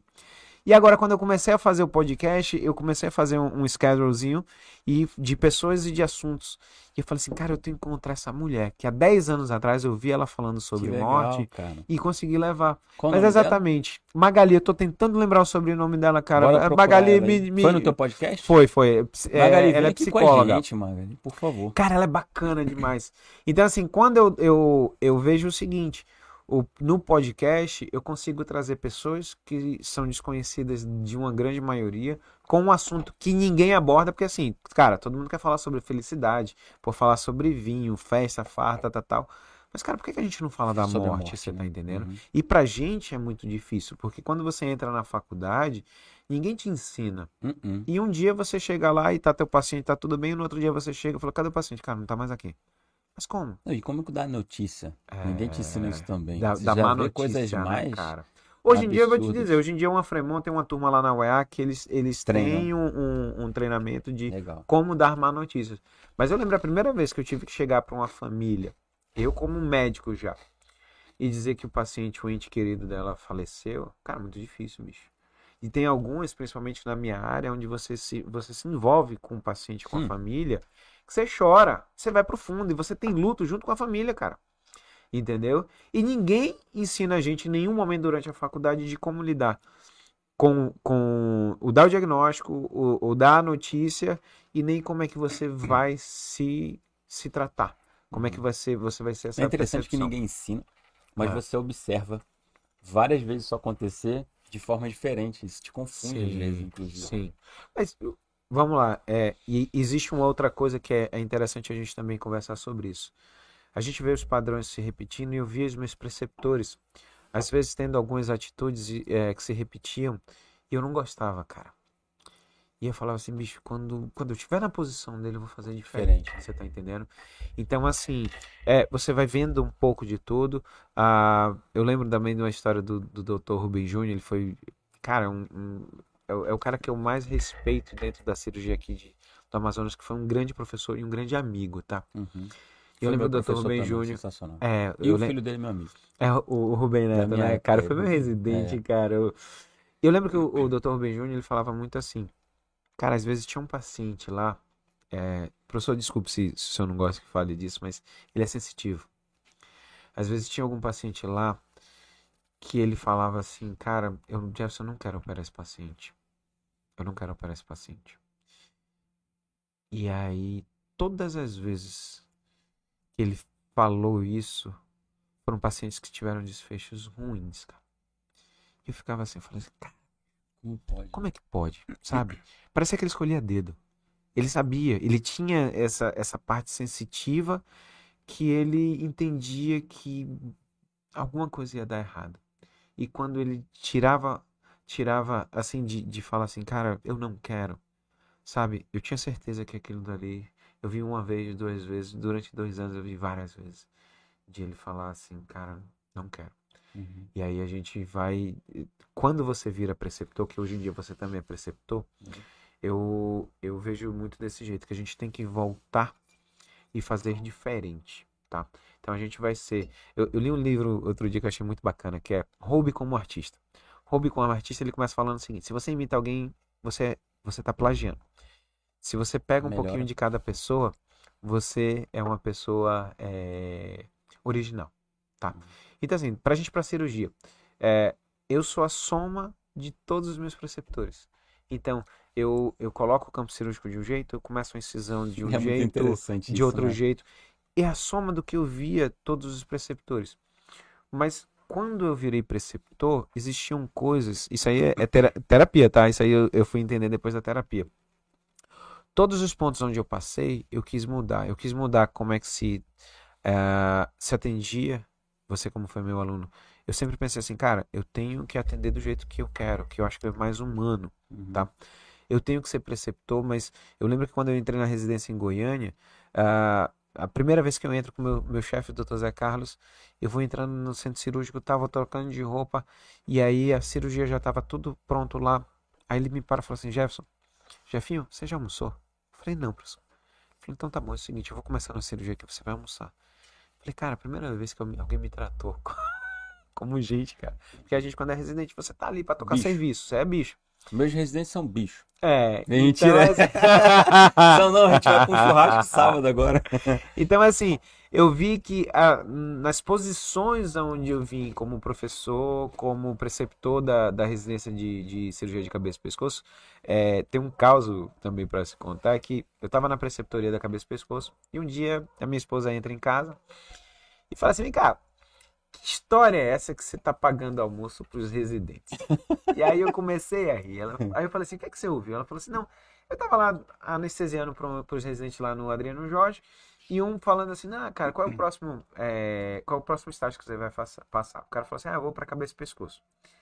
Aí o outro falou assim, cara, cabeça e pescoço é bom pra caramba, porque sexta-feira o Dr. Jefferson paga o almoço lá no La Parrilha, a gente come o que quiser, ainda pode tomar cerveja. Aí eu fui explicar pra ela. Sexta-feira, cara, era o pior dia que existia para os residentes. Por quê? Porque era o dia que eu passava a visita, 7 horas da manhã. Os meninos chegavam às 5. 7 horas da manhã a gente ia lá pro último andar do Secom, ia descendo para ver todos os Pô, pacientes. É. Aí começava, a gente ia ter a primeira aula do R2, depois do R1, tinha um artigo científico pra gente falar, fa- ver, tinha uma mesa redonda que eram os pacientes que eram, a- eram os mais Complicado. Que a gente, né? complexo que a gente tinha que discutir. Aí vinha oncologia clínica, radioterapia, medicina nuclear, vinha todo mundo. E daí 10 horas da manhã a gente começava o ambulatório até as 3 da tarde, cara. Então assim, era o dia pra eles o pior dia que existia. E eu fiquei durante muito tempo matutando, falei assim, cara, como é que eu vou tornar esse Melhor. dia pior como melhor? Aí o insight, falei, já sei. Cara, terminou, terminou o ambulatório, vai todo mundo lá pra rilha, vamos Toma almoçar uma cerveja. toma uma cerveja, vamos, vamos comer conversa. churrasco e tudo. Cara, desde esse dia que começou, eles esqueciam. É engraçado. Ah, esperando. não, do Ficava pior dia virou o melhor dia, cara. Você Uhum. tá entendendo? Eles, eles não se tocavam que eles era o dia que eles iam acordar quatro e pouca da manhã para cinco horas estar no hospital para fazer tudo isso.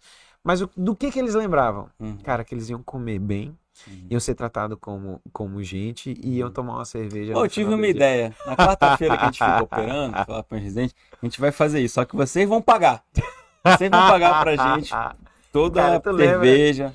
Tu lembra quando a gente era residente, cara? Tem dinheiro pra nada, cara, pelo amor de Deus. Ô, ô, Pode contar outro caso? Conta, claro. Olha só. Ah, a laringectomia, a cirurgia que dentro da cirurgia da cabeça e pescoço, é uma das cirurgias maiores que a gente tem.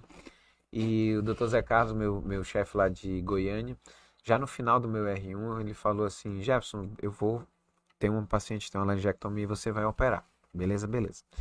E aí ele foi junto comigo, e aí a gente foi fazendo a cirurgia, tudo direitinho.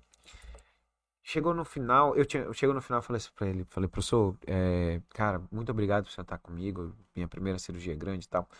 E eu vou lhe dever um almoço. Semana que vem, na sexta-feira, sexta-feira era o dia que a gente saía pra almoçar e ele pagava o almoço. Eu falei assim, olha, eu vou pagar o almoço do senhor. Tudo bem, tudo bem.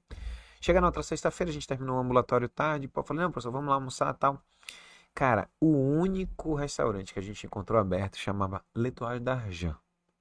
Aí eu falei assim, putz, cara. Aí meu professor falou, não, vamos almoçar aqui. Eu falei, beleza. Restaurante Cara, francês. bicho, restaurante Só um francês, cara. pouquinho. Eu peguei o caramba. cardápio.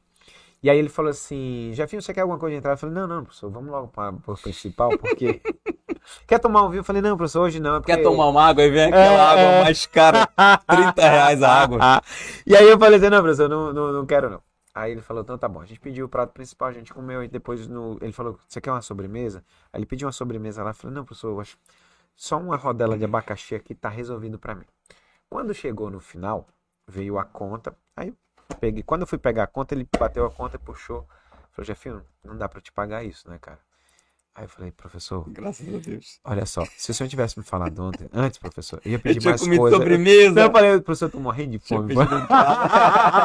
Aí ele começou aí, eu falei, pô, professor, eu não pedi nada que eu tava, tava com medo dessa conta. Cara, a conta ia dar o meu, quase meu salário do mês, bicho, lá de, de residência. E aí, aí eu sei que o doutor Zé Carlos, ele, cara, um dia, mas até hoje o meu chefe, é engraçado como você até hoje ele paga meu almoço, cara. É mesmo, cara. Toda vez que a gente se encontra em qualquer Rapaz, eu lugar, tive um congresso, preceptor assim, ele chamado Dr. Leonardo Bivar. Aham. Sensacional, cara. Ele fazia isso com a gente também. Ele levava a gente para todos os lugares, pro pro congresso, Aham. sentasse num- numa, mesa, podia ter quantas pessoas fosse, de residentes, é claro. Ele assumia tudo. Ele, não, A bronca e- é comigo, ele falava. Legal, legal era ele, boa quando ia demais. para os congressos, o doutor Zé Carlos e o doutor Joaci, que foi, foi meu Sim, chefe aqui. cara. O doutor Joaci, ele também era assim. E a briga dos dois era porque é o seguinte, às vezes o doutor Joaci dizia que ia no banheiro ia lá e pagava a conta toda. Aí na outra ele, ô, não, É legal quando o cara Joaci." briga pra pagar a conta. É, não, e eu achava maravilhoso, porque... Eu até porque... meto a mão na carteira. Não, calma aí. Deixa comigo, Deixa eu te falar não tá nem assim, aqui, não, ó. deixa eu te falar uma coisa. Assim, deixa comigo que eu vou pagar. Com esses dois eu não perdia nem o tempo de fazer esse caqueado. Eu lembro, eu lembro a vez que a gente tava em- no Rio de Janeiro, Conta aí que eu vou contar um. Lá em São Conrado, na- eu esqueci o nome do hotel, cara. E a gente ficava no hotel que ficava ah, na frente da, da Pedra da Gávea. E aí a gente chega lá no congresso, um congresso brasileiro, um, não, um congresso internacional, cara, de head and neck. E aí chegou na hora do almoço, eu falando com os residentes, aí os meninos, ah, uma molecada nova, né? não, a gente vai almoçar no sei onde, tal, tal, tal. E eu falei assim, pô, mas tem uns velhinhos aqui, bicho. Eu falei, não, Gerson, a gente vai embora. Eu falei, não, vamos fazer o seguinte, eu vou, vou almoçar com o Dr. Joaci, Dr. Zé Carlos. aí a gente foi pra um, um, um restaurante do Jacan. Pô, Jacan Cara, do Masterchef. É, do Masterchef. Jacan, tá Cara. convidado pra Fica à vontade, Jacan, se você quiser, né, vem, podcast. Ele aproveitar. já veio aqui em Manaus. Sim, sim, eu sei que ele já veio. Aí, cara, eu vou lá com meus chefes, bicho, chego lá, meu amigo, a, a farra. Só que assim, engraçado que você tem que se adaptar. O meu chefe Zé Carlos, ele só toma, só toma espumante. Então, cara, vai de espumante, vamos espumante. Pô, o cara tá pagando, bicho. O que, que eu vou falar? Vou falar que eu não vou beber, vou beber espumante. E aí a gente passa, eu, eu, eu até vou fazer um, puxar um, um gancho aqui. A molecada de hoje em dia, cara, eles não, não ouvem mais. Eles, eles não querem ouvir os mais velhos. E, cara, eu acho a coisa mais maravilhosa, porque eram dois caras que me ensinaram vida, tá? Não é coisa, não é, não é residência, não é cirurgia, não, mano. Vida, vida. A forma de viver, Uhum. a forma de respeitar as pessoas. Tem uma coisa interessante, formas- Jeff, que é o seguinte. Hoje, a aquisição do conhecimento e o conhecimento, Aham. ela é muito mais, eu vou chamar de fácil. Vou Aham. usar essa palavra fácil aqui. E a galera que, quanto mais novo você é, mais curioso Sim. Você, você é, você, você vai se tornando. A criança fica toda o que que é isso? O que que é isso? O que que é isso? O que que é isso? O que que é isso? O que que é isso? Então você pega hoje um celular que foi lançado, Aham. dá na mão do moleque de 15 anos e dá na minha mão, eu vou olhar, vou ver duas funções e falar, tá, já entendi como é que manda mensagem, tira foto. Você dá um moleque de 15 anos, ele vai mexer nesse negócio 50 vezes, vai desmontar o celular, vai montar de novo e vai me explicar. Então acaba que a curiosidade e a Aham. vontade de, de evoluir diminuiu, diminui com a idade, é, isso é natural. E, e ao contrário está acontecendo com a tecnologia. né? Cada ano que passa ela evolui demais. Então o cara entende que um senhor ali de 40 anos de idade, de, de 40 de 60 anos de idade, que não consegue mandar uma mensagem no WhatsApp ou fica enrolado para abrir um Instagram, ele, ele enro... eu- esse cara não, porra, o cara não consegue mandar uma foto no WhatsApp. Cara, não tem mas- como considerar nada que esse cara fala.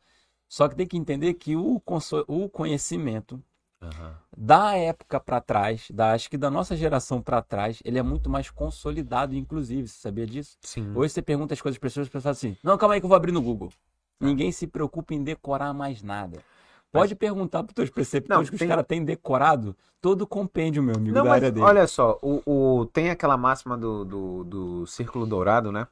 Onde você tem o que fazer, por que, é, por que fazer, o que fazer e como fazer.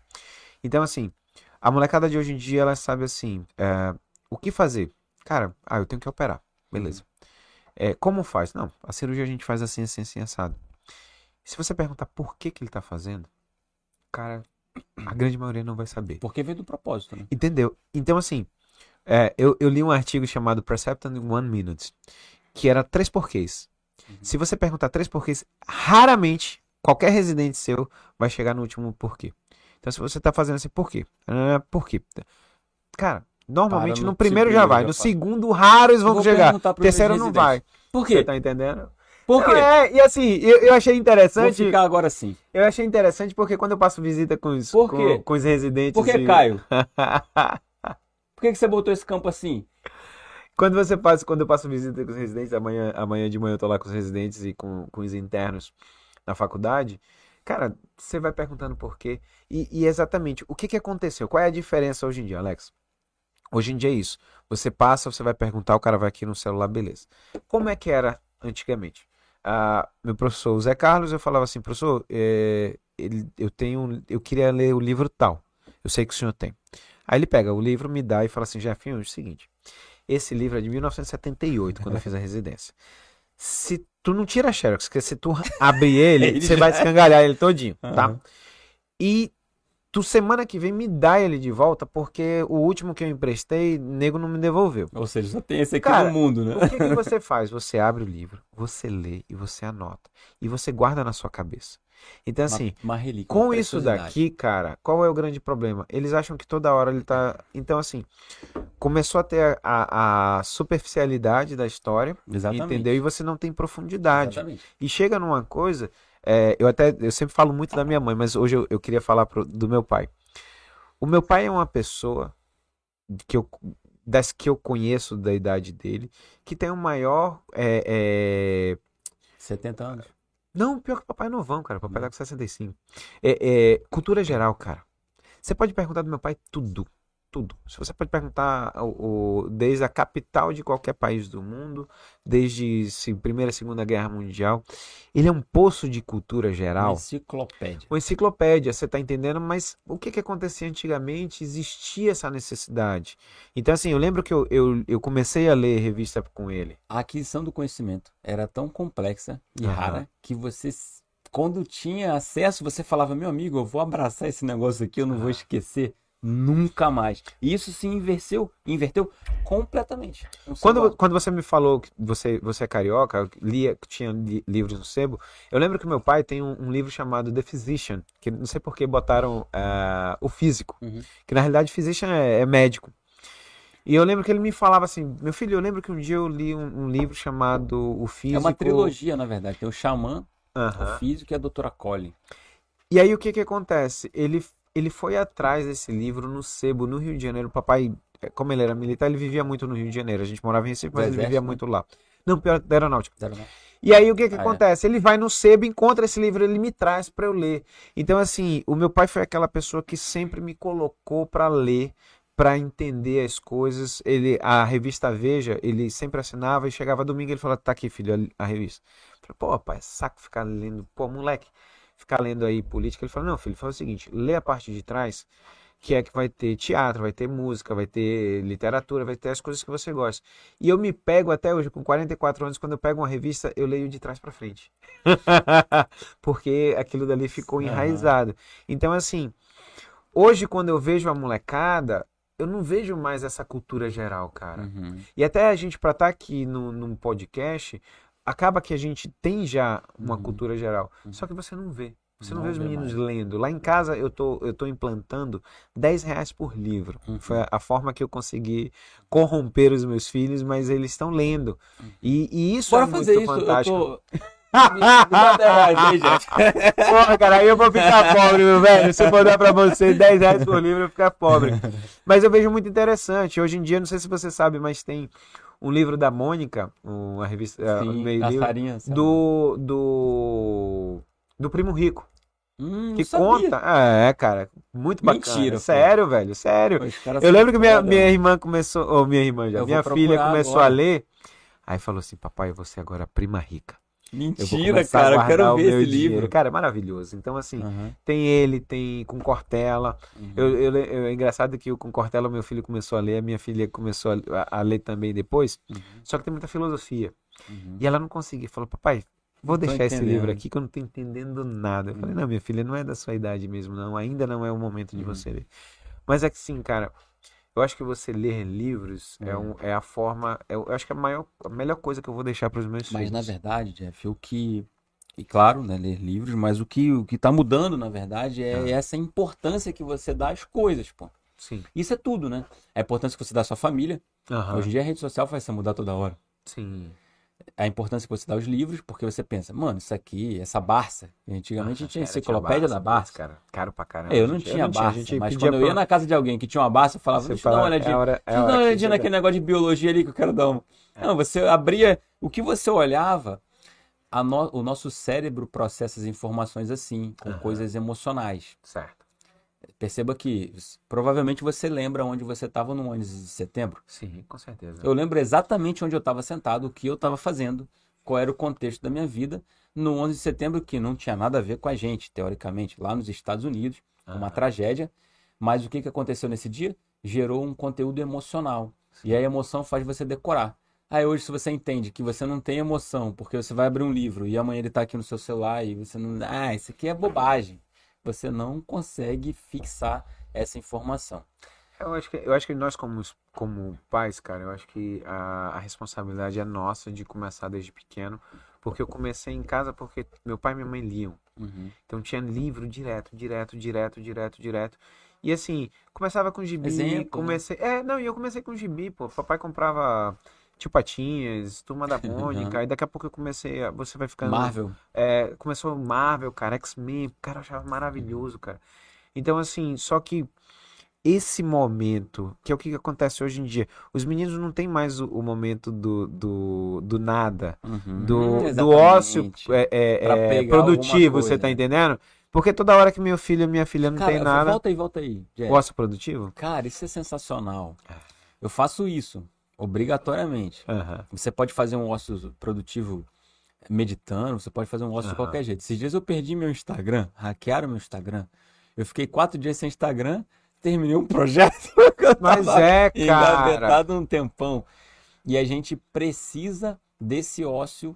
Que eu não tinha ouvido essa palavra ainda, né? Ócio produtivo. Mas você precisa do ócio. Eu faço É, o isso. ócio produtivo é o Obrigatoriamente seguinte, meu amigo, olha lá. Eu não quero ninguém aqui, não quero falar com ninguém, não abro a televisão, não falo para Alex tocar música, fico parado, refletindo e- Existe, e pesquisando. existe uma cafeteria que chamava One Coffee, que é ali na. Era na.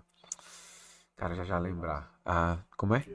No Vieira Alves, cara. É antes da esquina. É numa esquina Por antes que, que não existe Boulevard. mais? Fechou, cara. Manaus tem umas coisas interessantes, né? Não, e assim, era. E o negócio tá dando super certo. É, não, e assim, era legal porque tinha uma loja da, de, de- da Apple é, grudada com o One Coffee. Uhum. Então, assim, quando eu precisava resolver algum problema, alguma coisa, simplesmente, Ah. cara, é, eu fugia pra lá. Eu fugia. Levava meu computador e fugia. E ali era o momento do meu ócio produtivo. Uhum. Então, assim, era um momento durante a semana que é, era, era, eu sentava, podia ler um livro, podia abrir o computador para para ler coisas aleatórias, pode ser um momento que eu precisava fazer um projeto, podia ser que eu precisava escrever um artigo científico. Criatividade, tá ela entendendo? surge no ócio. Você quer ver uma coisa interessante? Ah. Quando, quando eu era criança, a gente não tinha muita é, coisa para brincar, não tinha bicicleta, não tinha essas Sim. coisas. E essa essa dificuldade que a gente passou, eu e meu irmão, cara, fez a gente criar umas brincadeiras assim que até hoje eu falo, como é que de onde é que a gente E, e inventou esse negócio? tem psicotrópicos, Não, né? minha era filha chega, moleque, né? a minha filha já chega pra mim falando, papai, vamos brincar de alguma coisa que você brincava criança. Ela acha ótimo. E aí eu fico pensando, mas de onde eu tirei essa Aham. criatividade pra inventar esse tipo de brincadeira? Mas é porque não tinha outra coisa. Se tivesse um videogame, ou se você tivesse um Instagram pra ficar rolando pra cima, um YouTube pra ficar vendo o Eu, Felipe eu- Neto, eu vou te contar uma faz- história, cara. Meu fazer filho, umas coisas que você deveria estar fazendo É. Alex. o Você Vinícius, não cria nada, porra. o Vinícius tem 11 anos. Há 11 anos, toda noite, lógico, vai ter noite que não. Mas eu deito com ele pra botar ele pra dormir. Ai, e a Juju legal, veio, Jeff. veio, veio no bolo. E ele fala assim: Papai, conta uma história. Ai, que legal. Até um tempo atrás, eles acreditavam muito que quando eu saía de casa, alguém me contava uma história. E, cara, mas eu, eu já, eu já contei, cara, eu já, já contei trilogia, eu já comecei uma história do, do Monte Fuji na Uhum. segunda-feira que eu vinha em partes até o domingo, cara. Então eu tinha que inventar, tipo, cara, era um- um- uma, uma guirlanda que cada pedaço, Que bicho. massa, E aí, mas, mas você entende que é o ócio, cara, onde você para ali, você começa a ter. Primeiro, você tem que ter, lógico, Insights, coisas, coisas que já estavam na sua cabeça, porque quando você vai criar uma história, é, Tem é, você tem, você tem que, você tem que ter referências, Uhum. várias referências. Eu lembro que a primeira história que a gente, eu, eu, eu devia ter gravado, até para eu, tinha que escrever esses livros. Tinha, cara. Eu lembro que minha filha era apaixonada por ah, unicórnio. Uhum. E aí a gente falava, eu comecei a contar uma história onde se a gente ah, se esfregasse, eh, encontrava uma lâmpada baixa, esfregava, o que que queria? Aí ela, unicórnio. Aí o Vini falou outra coisa. E você, papai? Eu falei assim, cara, eu queria uma casa pro unicórnio. Por quê? Eu falei, pô, onde é que a gente vai botar esse unicórnio? Você tá entendendo? Mas, cara, esse, essa criatividade é o que eu- a gente vê às vezes faltando na Falta. molecada. Por que Esse- não lê? Por que não para? Por que não pensa? Você tá Uhum. entendendo? Esses dias a minha filha queria brincar. Eu falei, minha filha, é o seguinte, a gente vai fazer um filme. Aham. Como filme? Um filme. Eu fazia com meu irmão isso. Sim. A gente preparava uma história, bolava um filme, pegava um monte de madeira, pintava de preto, azul, tal, escrevia umas coisas na madeira e Aham. apresentava esse filme pro meu pai e pra minha mãe. Gente. E às vezes pra quem estivesse lá na família. Não, a gente queria fazer um filme, aí dava o nome pro filme e tal. Aí eu falei pra ela, vamos fazer um filme. Mas você tem que criar a história, eu vou criar, eu vou te dar um, alguma coisa de roteiro, mas você cria, a- cara, foi um filme sensacional, que até hoje eu leio a historinha que ela escreveu, eu fico rindo. Um filme cheio de bicho, os bichos morrem, o outro ressuscita. Eu falo, "Meu filho, mas como é que ele ressuscitou? Não sei, papai, eu sou cristã. Meu amigo, um monte de coisa. Mas olha só, Você desenvolve a fala, criatividade. falar em E ela começava a falar e a gente ia conversando sobre a vida. Eu, eu, não é só por ele ser pernambucano, não, mas eu, eu gosto muito do Murilo Gun, que ele foi humorista, tava falando sobre criatividade. Mas eu lembro uma, uma palestra que eu assisti dele do TED Talks que fala muito isso sobre é, as escolas matam a criatividade. As escolas Matam Tradicionais, né? criatividade. Por que que acontece? Ah, é- tem umas teorias muito bacanas, mas assim, o que que eu vejo? E- ele fala isso que é, escolas, presídios, quartéis Ai, e fábricas Uhum. todo mundo com as mesmas roupas, horário para entrar, horário para sair, tem que levantar a mão e tem que pedir para ir no banheiro e tem um tempinho para pegar sol. É. É isso. Então, assim, toda vez que eu lembro do, do, do clipe do Another Break in the Wall, do Pink Floyd, Sim. é, que você vê no, no clipe dele várias crianças com as carteiras onde são colocadas dentro da cabeça dela o mesmo conteúdo no mesmo tempo, do mesmo jeito, para pessoas completamente diferentes. Uhum. E lá em casa, essa esse essa ode à criatividade lá de casa é exatamente isso. Cada Você filho estimula meu de forma diferente. é, porque ele tem que experimentar, cara. Tem. Tem que experimentar. Então a Juju começou a tocar piano, entrou na casa som, quis ir pra bateria, vai pra bateria. O Vini fez teclado no colégio, aí agora toca bateria também junto com a Juju. Ah, um, um fez judô, depois foi pro futebol, a Juju tá na ginástica artística, gosta de dança, pediu pra sair porque ela quer fazer. Cara, vai. Você tá entendendo? Porque um- um- uma coisa que ele fala também que é a. Ele fala sobre o cinto do Batman. Ah, o cinto do Batman Tem é o um seguinte. parada. É, o, o, o, o- o Batman é o, o super-herói que não tem nenhuma. Ó, a gente só vai acabar o podcast quando acabar o vídeo. O Felipe não veio ajudar a gente, vai demorar muito. Então, assim, o, o Batman, ele é o, é o único super-herói que ele não tem um superpoder. E o que é que ele faz? Ele vai botando. É verdade, né? O Batman não não tem. Então ele vai botando. Ele tem um Robin, né? Ele tem um Robin. Que é o Felipe, que não tá aqui. Ajuda ele. Robin não ajuda Ei, Felipe, quase. bicho, olha, eu vou te dizer, meu irmão, você tá mal, Não, tô velho. muito chateado. Você tá mal. Você é doido, o cara foi pra Parintins. Torcer pro Capricho, pro garantido ainda. Olha só, então, cara, o bate-cinto de utilidades. O que é que a gente, o que é que a gente pode pensar para o nosso filho bate-cinto de utilidades? É para na tua vida e pensa. Primeiro que provavelmente seja você, mas as pessoas, os seus amigos de infância ou até de faculdade que têm mais sucesso não eram os mais inteligentes. Não. Uh-uh. Tá. Então, não era inteligência, ele podia ter inteligência Emocional. cognitiva, mas ele não tinha inteligência emocional. Uhum. Então, assim, é, o que que, o que que a gente vê? Qual é a diferença? Por que que você está aqui? Comunicação. Então, assim, a comunicação, ela, ela coloca todo mundo, quem sabe se comunicar, ela vai estar na frente. Vai estar na frente se o cara faz venda, vai estar na frente se o cara está numa equipe, vai estar na frente se o cara é um palestrante, vai estar na frente de todo mundo. E aí, instrumento. Eu lembro de ter um, um amigo de infância, cara, pra mim, meu melhor amigo de infância, que é o Emerson, até hoje, de vez em quando a gente tá lá em Recife, ele tocava violão. Ele mora lá em Recife. Mora em Recife. Então, assim, ele tocava violão. Então, ele que era ele aquela momenta. Cara, ele tem uma, uma franquia da, da São Brás e ele é auditor. E aí eu. Auditor fiscal da Receita? Não, pior que ele faz, Ele ele, faz faz auditoria auditoria privada. privada.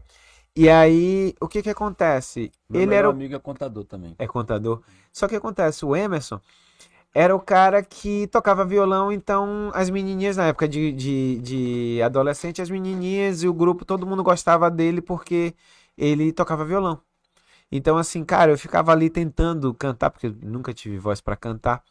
Mas assim, você entende que o violão, a comunicação, o cara que joga futebol, ah, cara, são várias coisas que a gente vai adquirindo eh, durante a nossa vida que a gente vai botar no bate-cinto de utilidades. Cara, você pode pensar, será que eu vou usar isso? Eu sei fazer mágica. Você sabe Vai fazer mágica, cara? Eu acho maravilhoso. Meu Sei filho gosta, cara. Meu, meu Me filho dá um adora. e aí, eu, eu vejo que nessa história de criatividade, você tem que deixar as pessoas abertas, porque um momento a gente vai usar. Eu lembro que quando, voltando lá, quando eu fui com a Marina Figueiredo lá para São Paulo para fazer a mentoria, ela falou assim: Jefferson, vamos botar, bota aí no papel todos os devaneios que você tem. Aí eu coloquei pá, pá, pá. Ela falou: olha, isso aqui a gente vai botar para curto prazo, isso aqui a gente resolve a médio prazo, isso aqui é longo prazo. A longo prazo, comunicação. Ela falou assim: o que é que tu quer comunicação? Eu falei assim: não sei não. Ela falou: então vamos botar para longo prazo, que tu não sabe ainda o que é, aí a gente vai colocar ali. E aí de repente eu entro a primeira vez na rádio. ah, cara, o, o, o Durval Braga me convidou, eu chego lá e quando eu saio, eu chego pro Rafael Campos e falo: Rafa, deixa eu falar uma coisa, cara. Eu gostei disso aqui. Eu quero vir para cá. E aí o Rafa falou assim: não, doutor, tudo bem. Aí eu falei, cara, o dia que tiver a oportunidade, você me, me coloca aqui no jogo. Ele falou, beleza. E aí o Rafa me liga um dia e fala, Jefferson, vem aqui pra CBN que a gente tem espaço para você.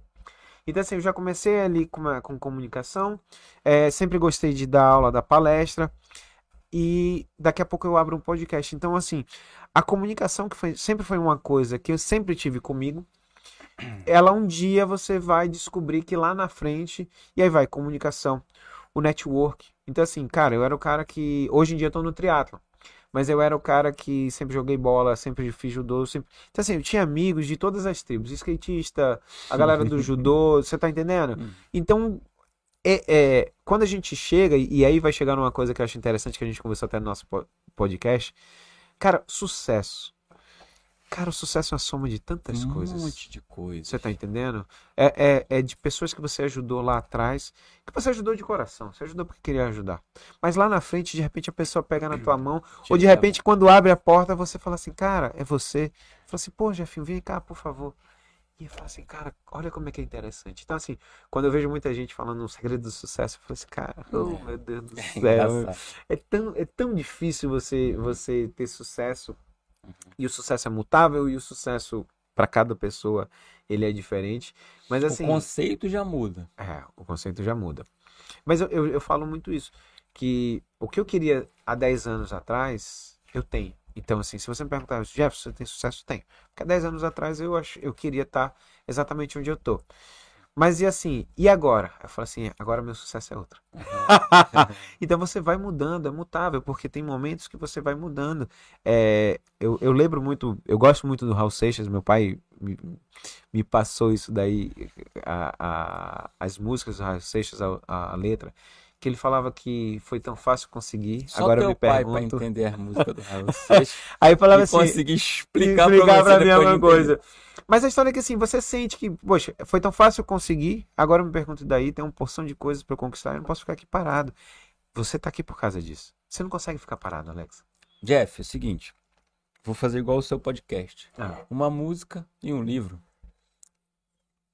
Cara, um livro pra mim que mudou a minha vida foi esse simples, pequeno, rapidinho. Tem umas 200 páginas, mas é, é, é pequenininho. Hobby como artista. O Hobby como artista, ele vai falando que De você... quem é? Você lembra do autor? Não, né? Cara, não. Austin alguma coisa. Tudo Esqueci o, o- último sobrenome. Mas assim, é um livro que é interessante porque você começa a entender assim, nada que se cria, tudo se copia. A gente tá fazendo aqui um podcast que é uma soma de tudo que a gente já viu. Ah, mas agora o podcast começou agora? Não, cara. Já teve caras há milhares e milhares de anos que fizeram podcast, Com mas não certeza. tinha esse nome. Uhum. Você tá entendendo? Então, assim, você entender que você é original no momento onde você pega a soma de tudo que você já viu e de que você A já gente tem que ser uma esponja, né? Mais ou menos isso que o Exatamente. livro faz. Exatamente. E, e, e uma. Não vai falar do Música, El Chan, vai descendo boquinha não, da garrafa. cara, Você não. da Bahia.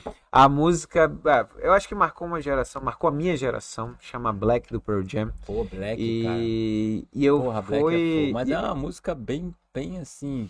Mas é black. romântica, é black. É uma música é black. black. E porque eu, eu a primeira vez que eu teve um show deles aqui no Brasil, eu tava no meio da residência, tentei subornar meu preceptor mais novo, falei assim, professor, me libera que eu pago sua passagem, eu morava em Goiânia, falei pro Renatão, ah, ah, falei, Renatão, me libera, aí eu pago o teu ingresso, a gente vai junto pra assistir o show do Pearl Jam. Aí, cara, não fui. Segunda vez que ele veio, comprei ingresso pra mim e pra minha esposa. Só que ela tava grávida e não podia. Ia ser numa época que ela não podia mais Caraca. ir. E aí ela olhou pra mim e falou assim: Meu amor, faz um favor, me pede pra eu não ir. Eu juro pra você que da próxima vez que tiver, eu levo você. Então, assim, primeira vez que eu assisti lá no Morumbi. E a terceira vez que eles vieram, já foi no Lula Palusa. E aí eu consegui cumprir o que eu falei pra ela. Uhum. Que Aí legal. levei ela, então assim, Que a gente legal, conseguiu partilhar Uhum. do momento maravilhoso que foi assistir um show do Pearl Jam juntos. cara. Escutar Black. Escutar Black juntos. É. Fala um Tic, tic, trechinho tic, da né? música que tu curte aí, que tu acha mais legal. Na verdade, a música Ela, ela é por muito. inteiro é um clássico, É, né, porque cara? quando ela, ela bota lá que, que ele está voltando, porque o Black, na realidade, é uma depressão, né, cara? É, o, o- americano leva o, o Back to Black. Até que tem uma, a música do Back to Black da. Como é o nome daquela. Da. Da Amy Amy Winehouse. Back to Black é exatamente isso. é Valeu, volta- produção. Valeu, produção. Valeu, Eduardo. Anota aí, fazer que nem no serviço. Anota aí a hora que o Eduardão ajudou na- no serviço. Porra, Mas sacanagem, Eduardo. Sacanagem, velho. Mas assim, é exatamente isso. Mas não, a- se, se a gente for par da letra, não é uma letra que seria romântica. Na verdade, é uma coisa de uma quebra, de uma, uma quebra de um namoro e tudo. Mas é uma. O maluco uma tá geração, fudido, cara. pronto pra se matar. é o que é cantado hoje em Goiânia.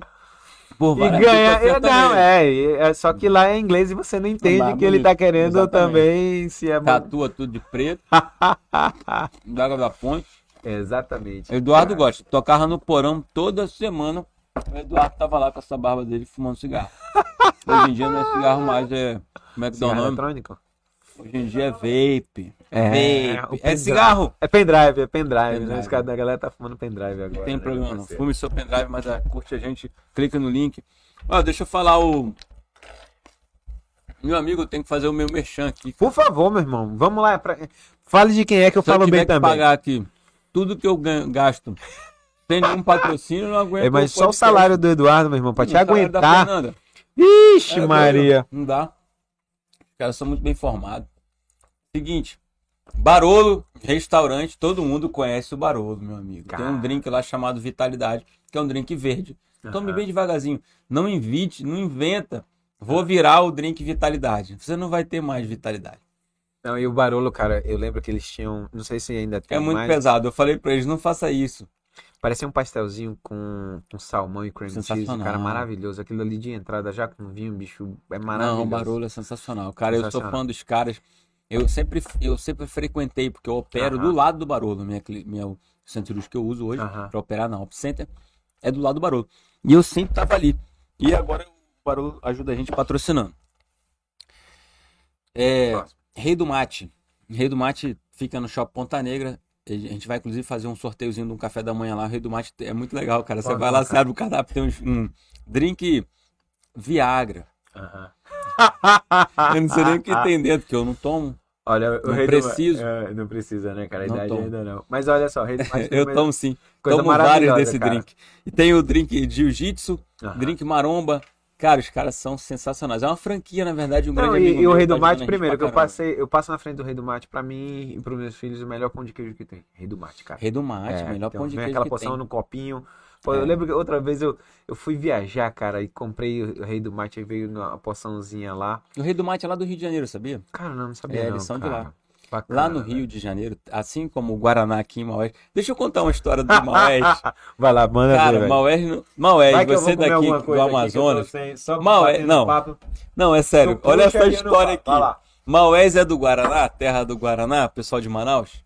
Terra do Guaraná, Maués. Todo mundo sabe disso. Cheguei em Maués, fazer uma, um algumas cirurgias de alto volume, fui lá operar 70 pessoas. Cheguei em Maués, primeira coisa que eu perguntei. Cheguei no hotel, café da manhã, falei, cadê o Guaraná? Aí a mulher, isso aqui é Antártica ou Baré? Cara, eu fiquei muito chateado com ela. Decepcionado, né, Eu cara? falei, olha, a senhora está envergonhando. envergonhando a cidade de Maués. Aí ela falou assim, ah, não sou daqui. Eu falei, então chame alguém daqui. Aí veio a mulher, falou, não, só tem Antártica e só tem Baré. Putz, Aí no outro dia eu cheguei lá, tinha um pote assim de pó de Guaraná, mas eu acabei não trazendo pra Maués. Vários pacientes me prometeram, se voltasse a enxergar, Ei, cara, me dar um pote de Guaraná. Vocês já estão enxergando, mande pra minha casa. mas você sabe que tem um Guaraná branco? Uma vez eu ganhei no paciente Guaraná Guaraná, branco, branco? de, de Cara, agora sabia o que o Guaraná mesmo branco tem lá, legal. vários antioxidantes? Tem uns estudos muito doidos aí.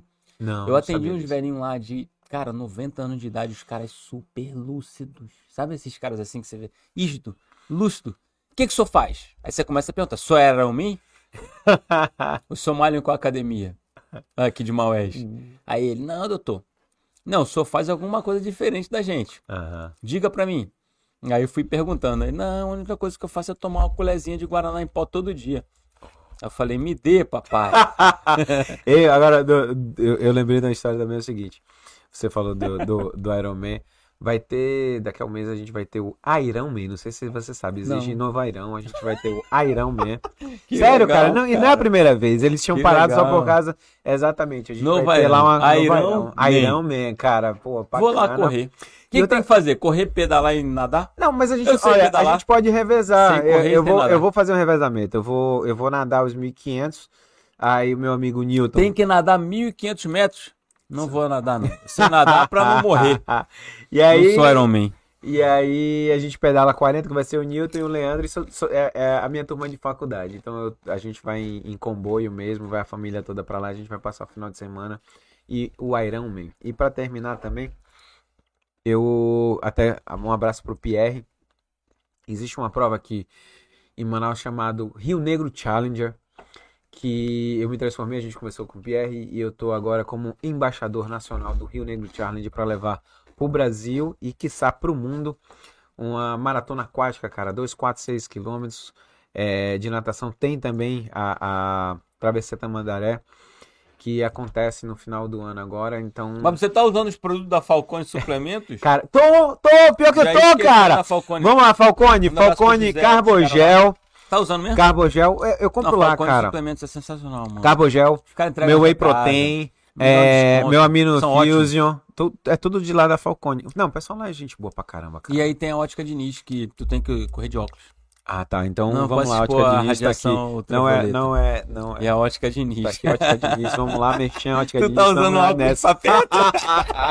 É a idade, papai, não tem jeito não, ninguém, cara. Ninguém foge, né? Chega uma hora que a gente Quem quer ser oftalmologista, Jeff? Putz, cara, olha... Manda um abraço pra ele aí, meu concorrente. Roberto Knife, não é seu concorrente, O cara. Knife? O Knife é meu o amigo de Robertinho turma de faculdade, pô. Um abraço pra ele, É da minha Robertinho. Meu amigo, turma. a sua consulta durou 1 hora e 45 Com minutos. certeza. Ué, doido, Muito o cara é bem muito gente atendido, boa. cara. Ele conversa demais. Não, ele é, e olha só, ciclista também, a gente foi junto. Ele pedala. é, a gente O foi Robertinho junto é meu pra amigo demais, tá doido? A gente foi junto pra Ele deve estar assistindo a Campos gente de. Jordão.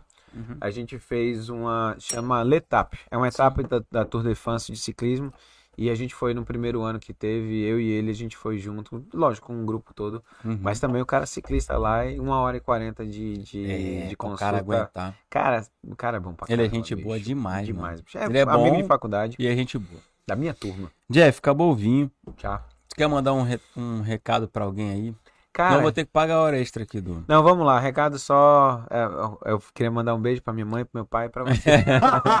Ei, pra sua esposa agora. ela tá dormindo, cara. Olha, ela Tá falou assim: podia gente. botar ela, não não. conseguiu Tá... adesão nem da Kali. Ela, não, ela já tá botando os meninos. Rapaz, a pra Kali, a Kali, a Kali é que Regradinho. nem. é, ela fez colégio Ela é militar, então ela né? leva. Ela Ela, tem que leva o repetir os negócio. patrões. Exatamente. Então, já botou os dois moleques pra dormir. Assiste a gente só amanhã. Vai deixar direitinho. Legal.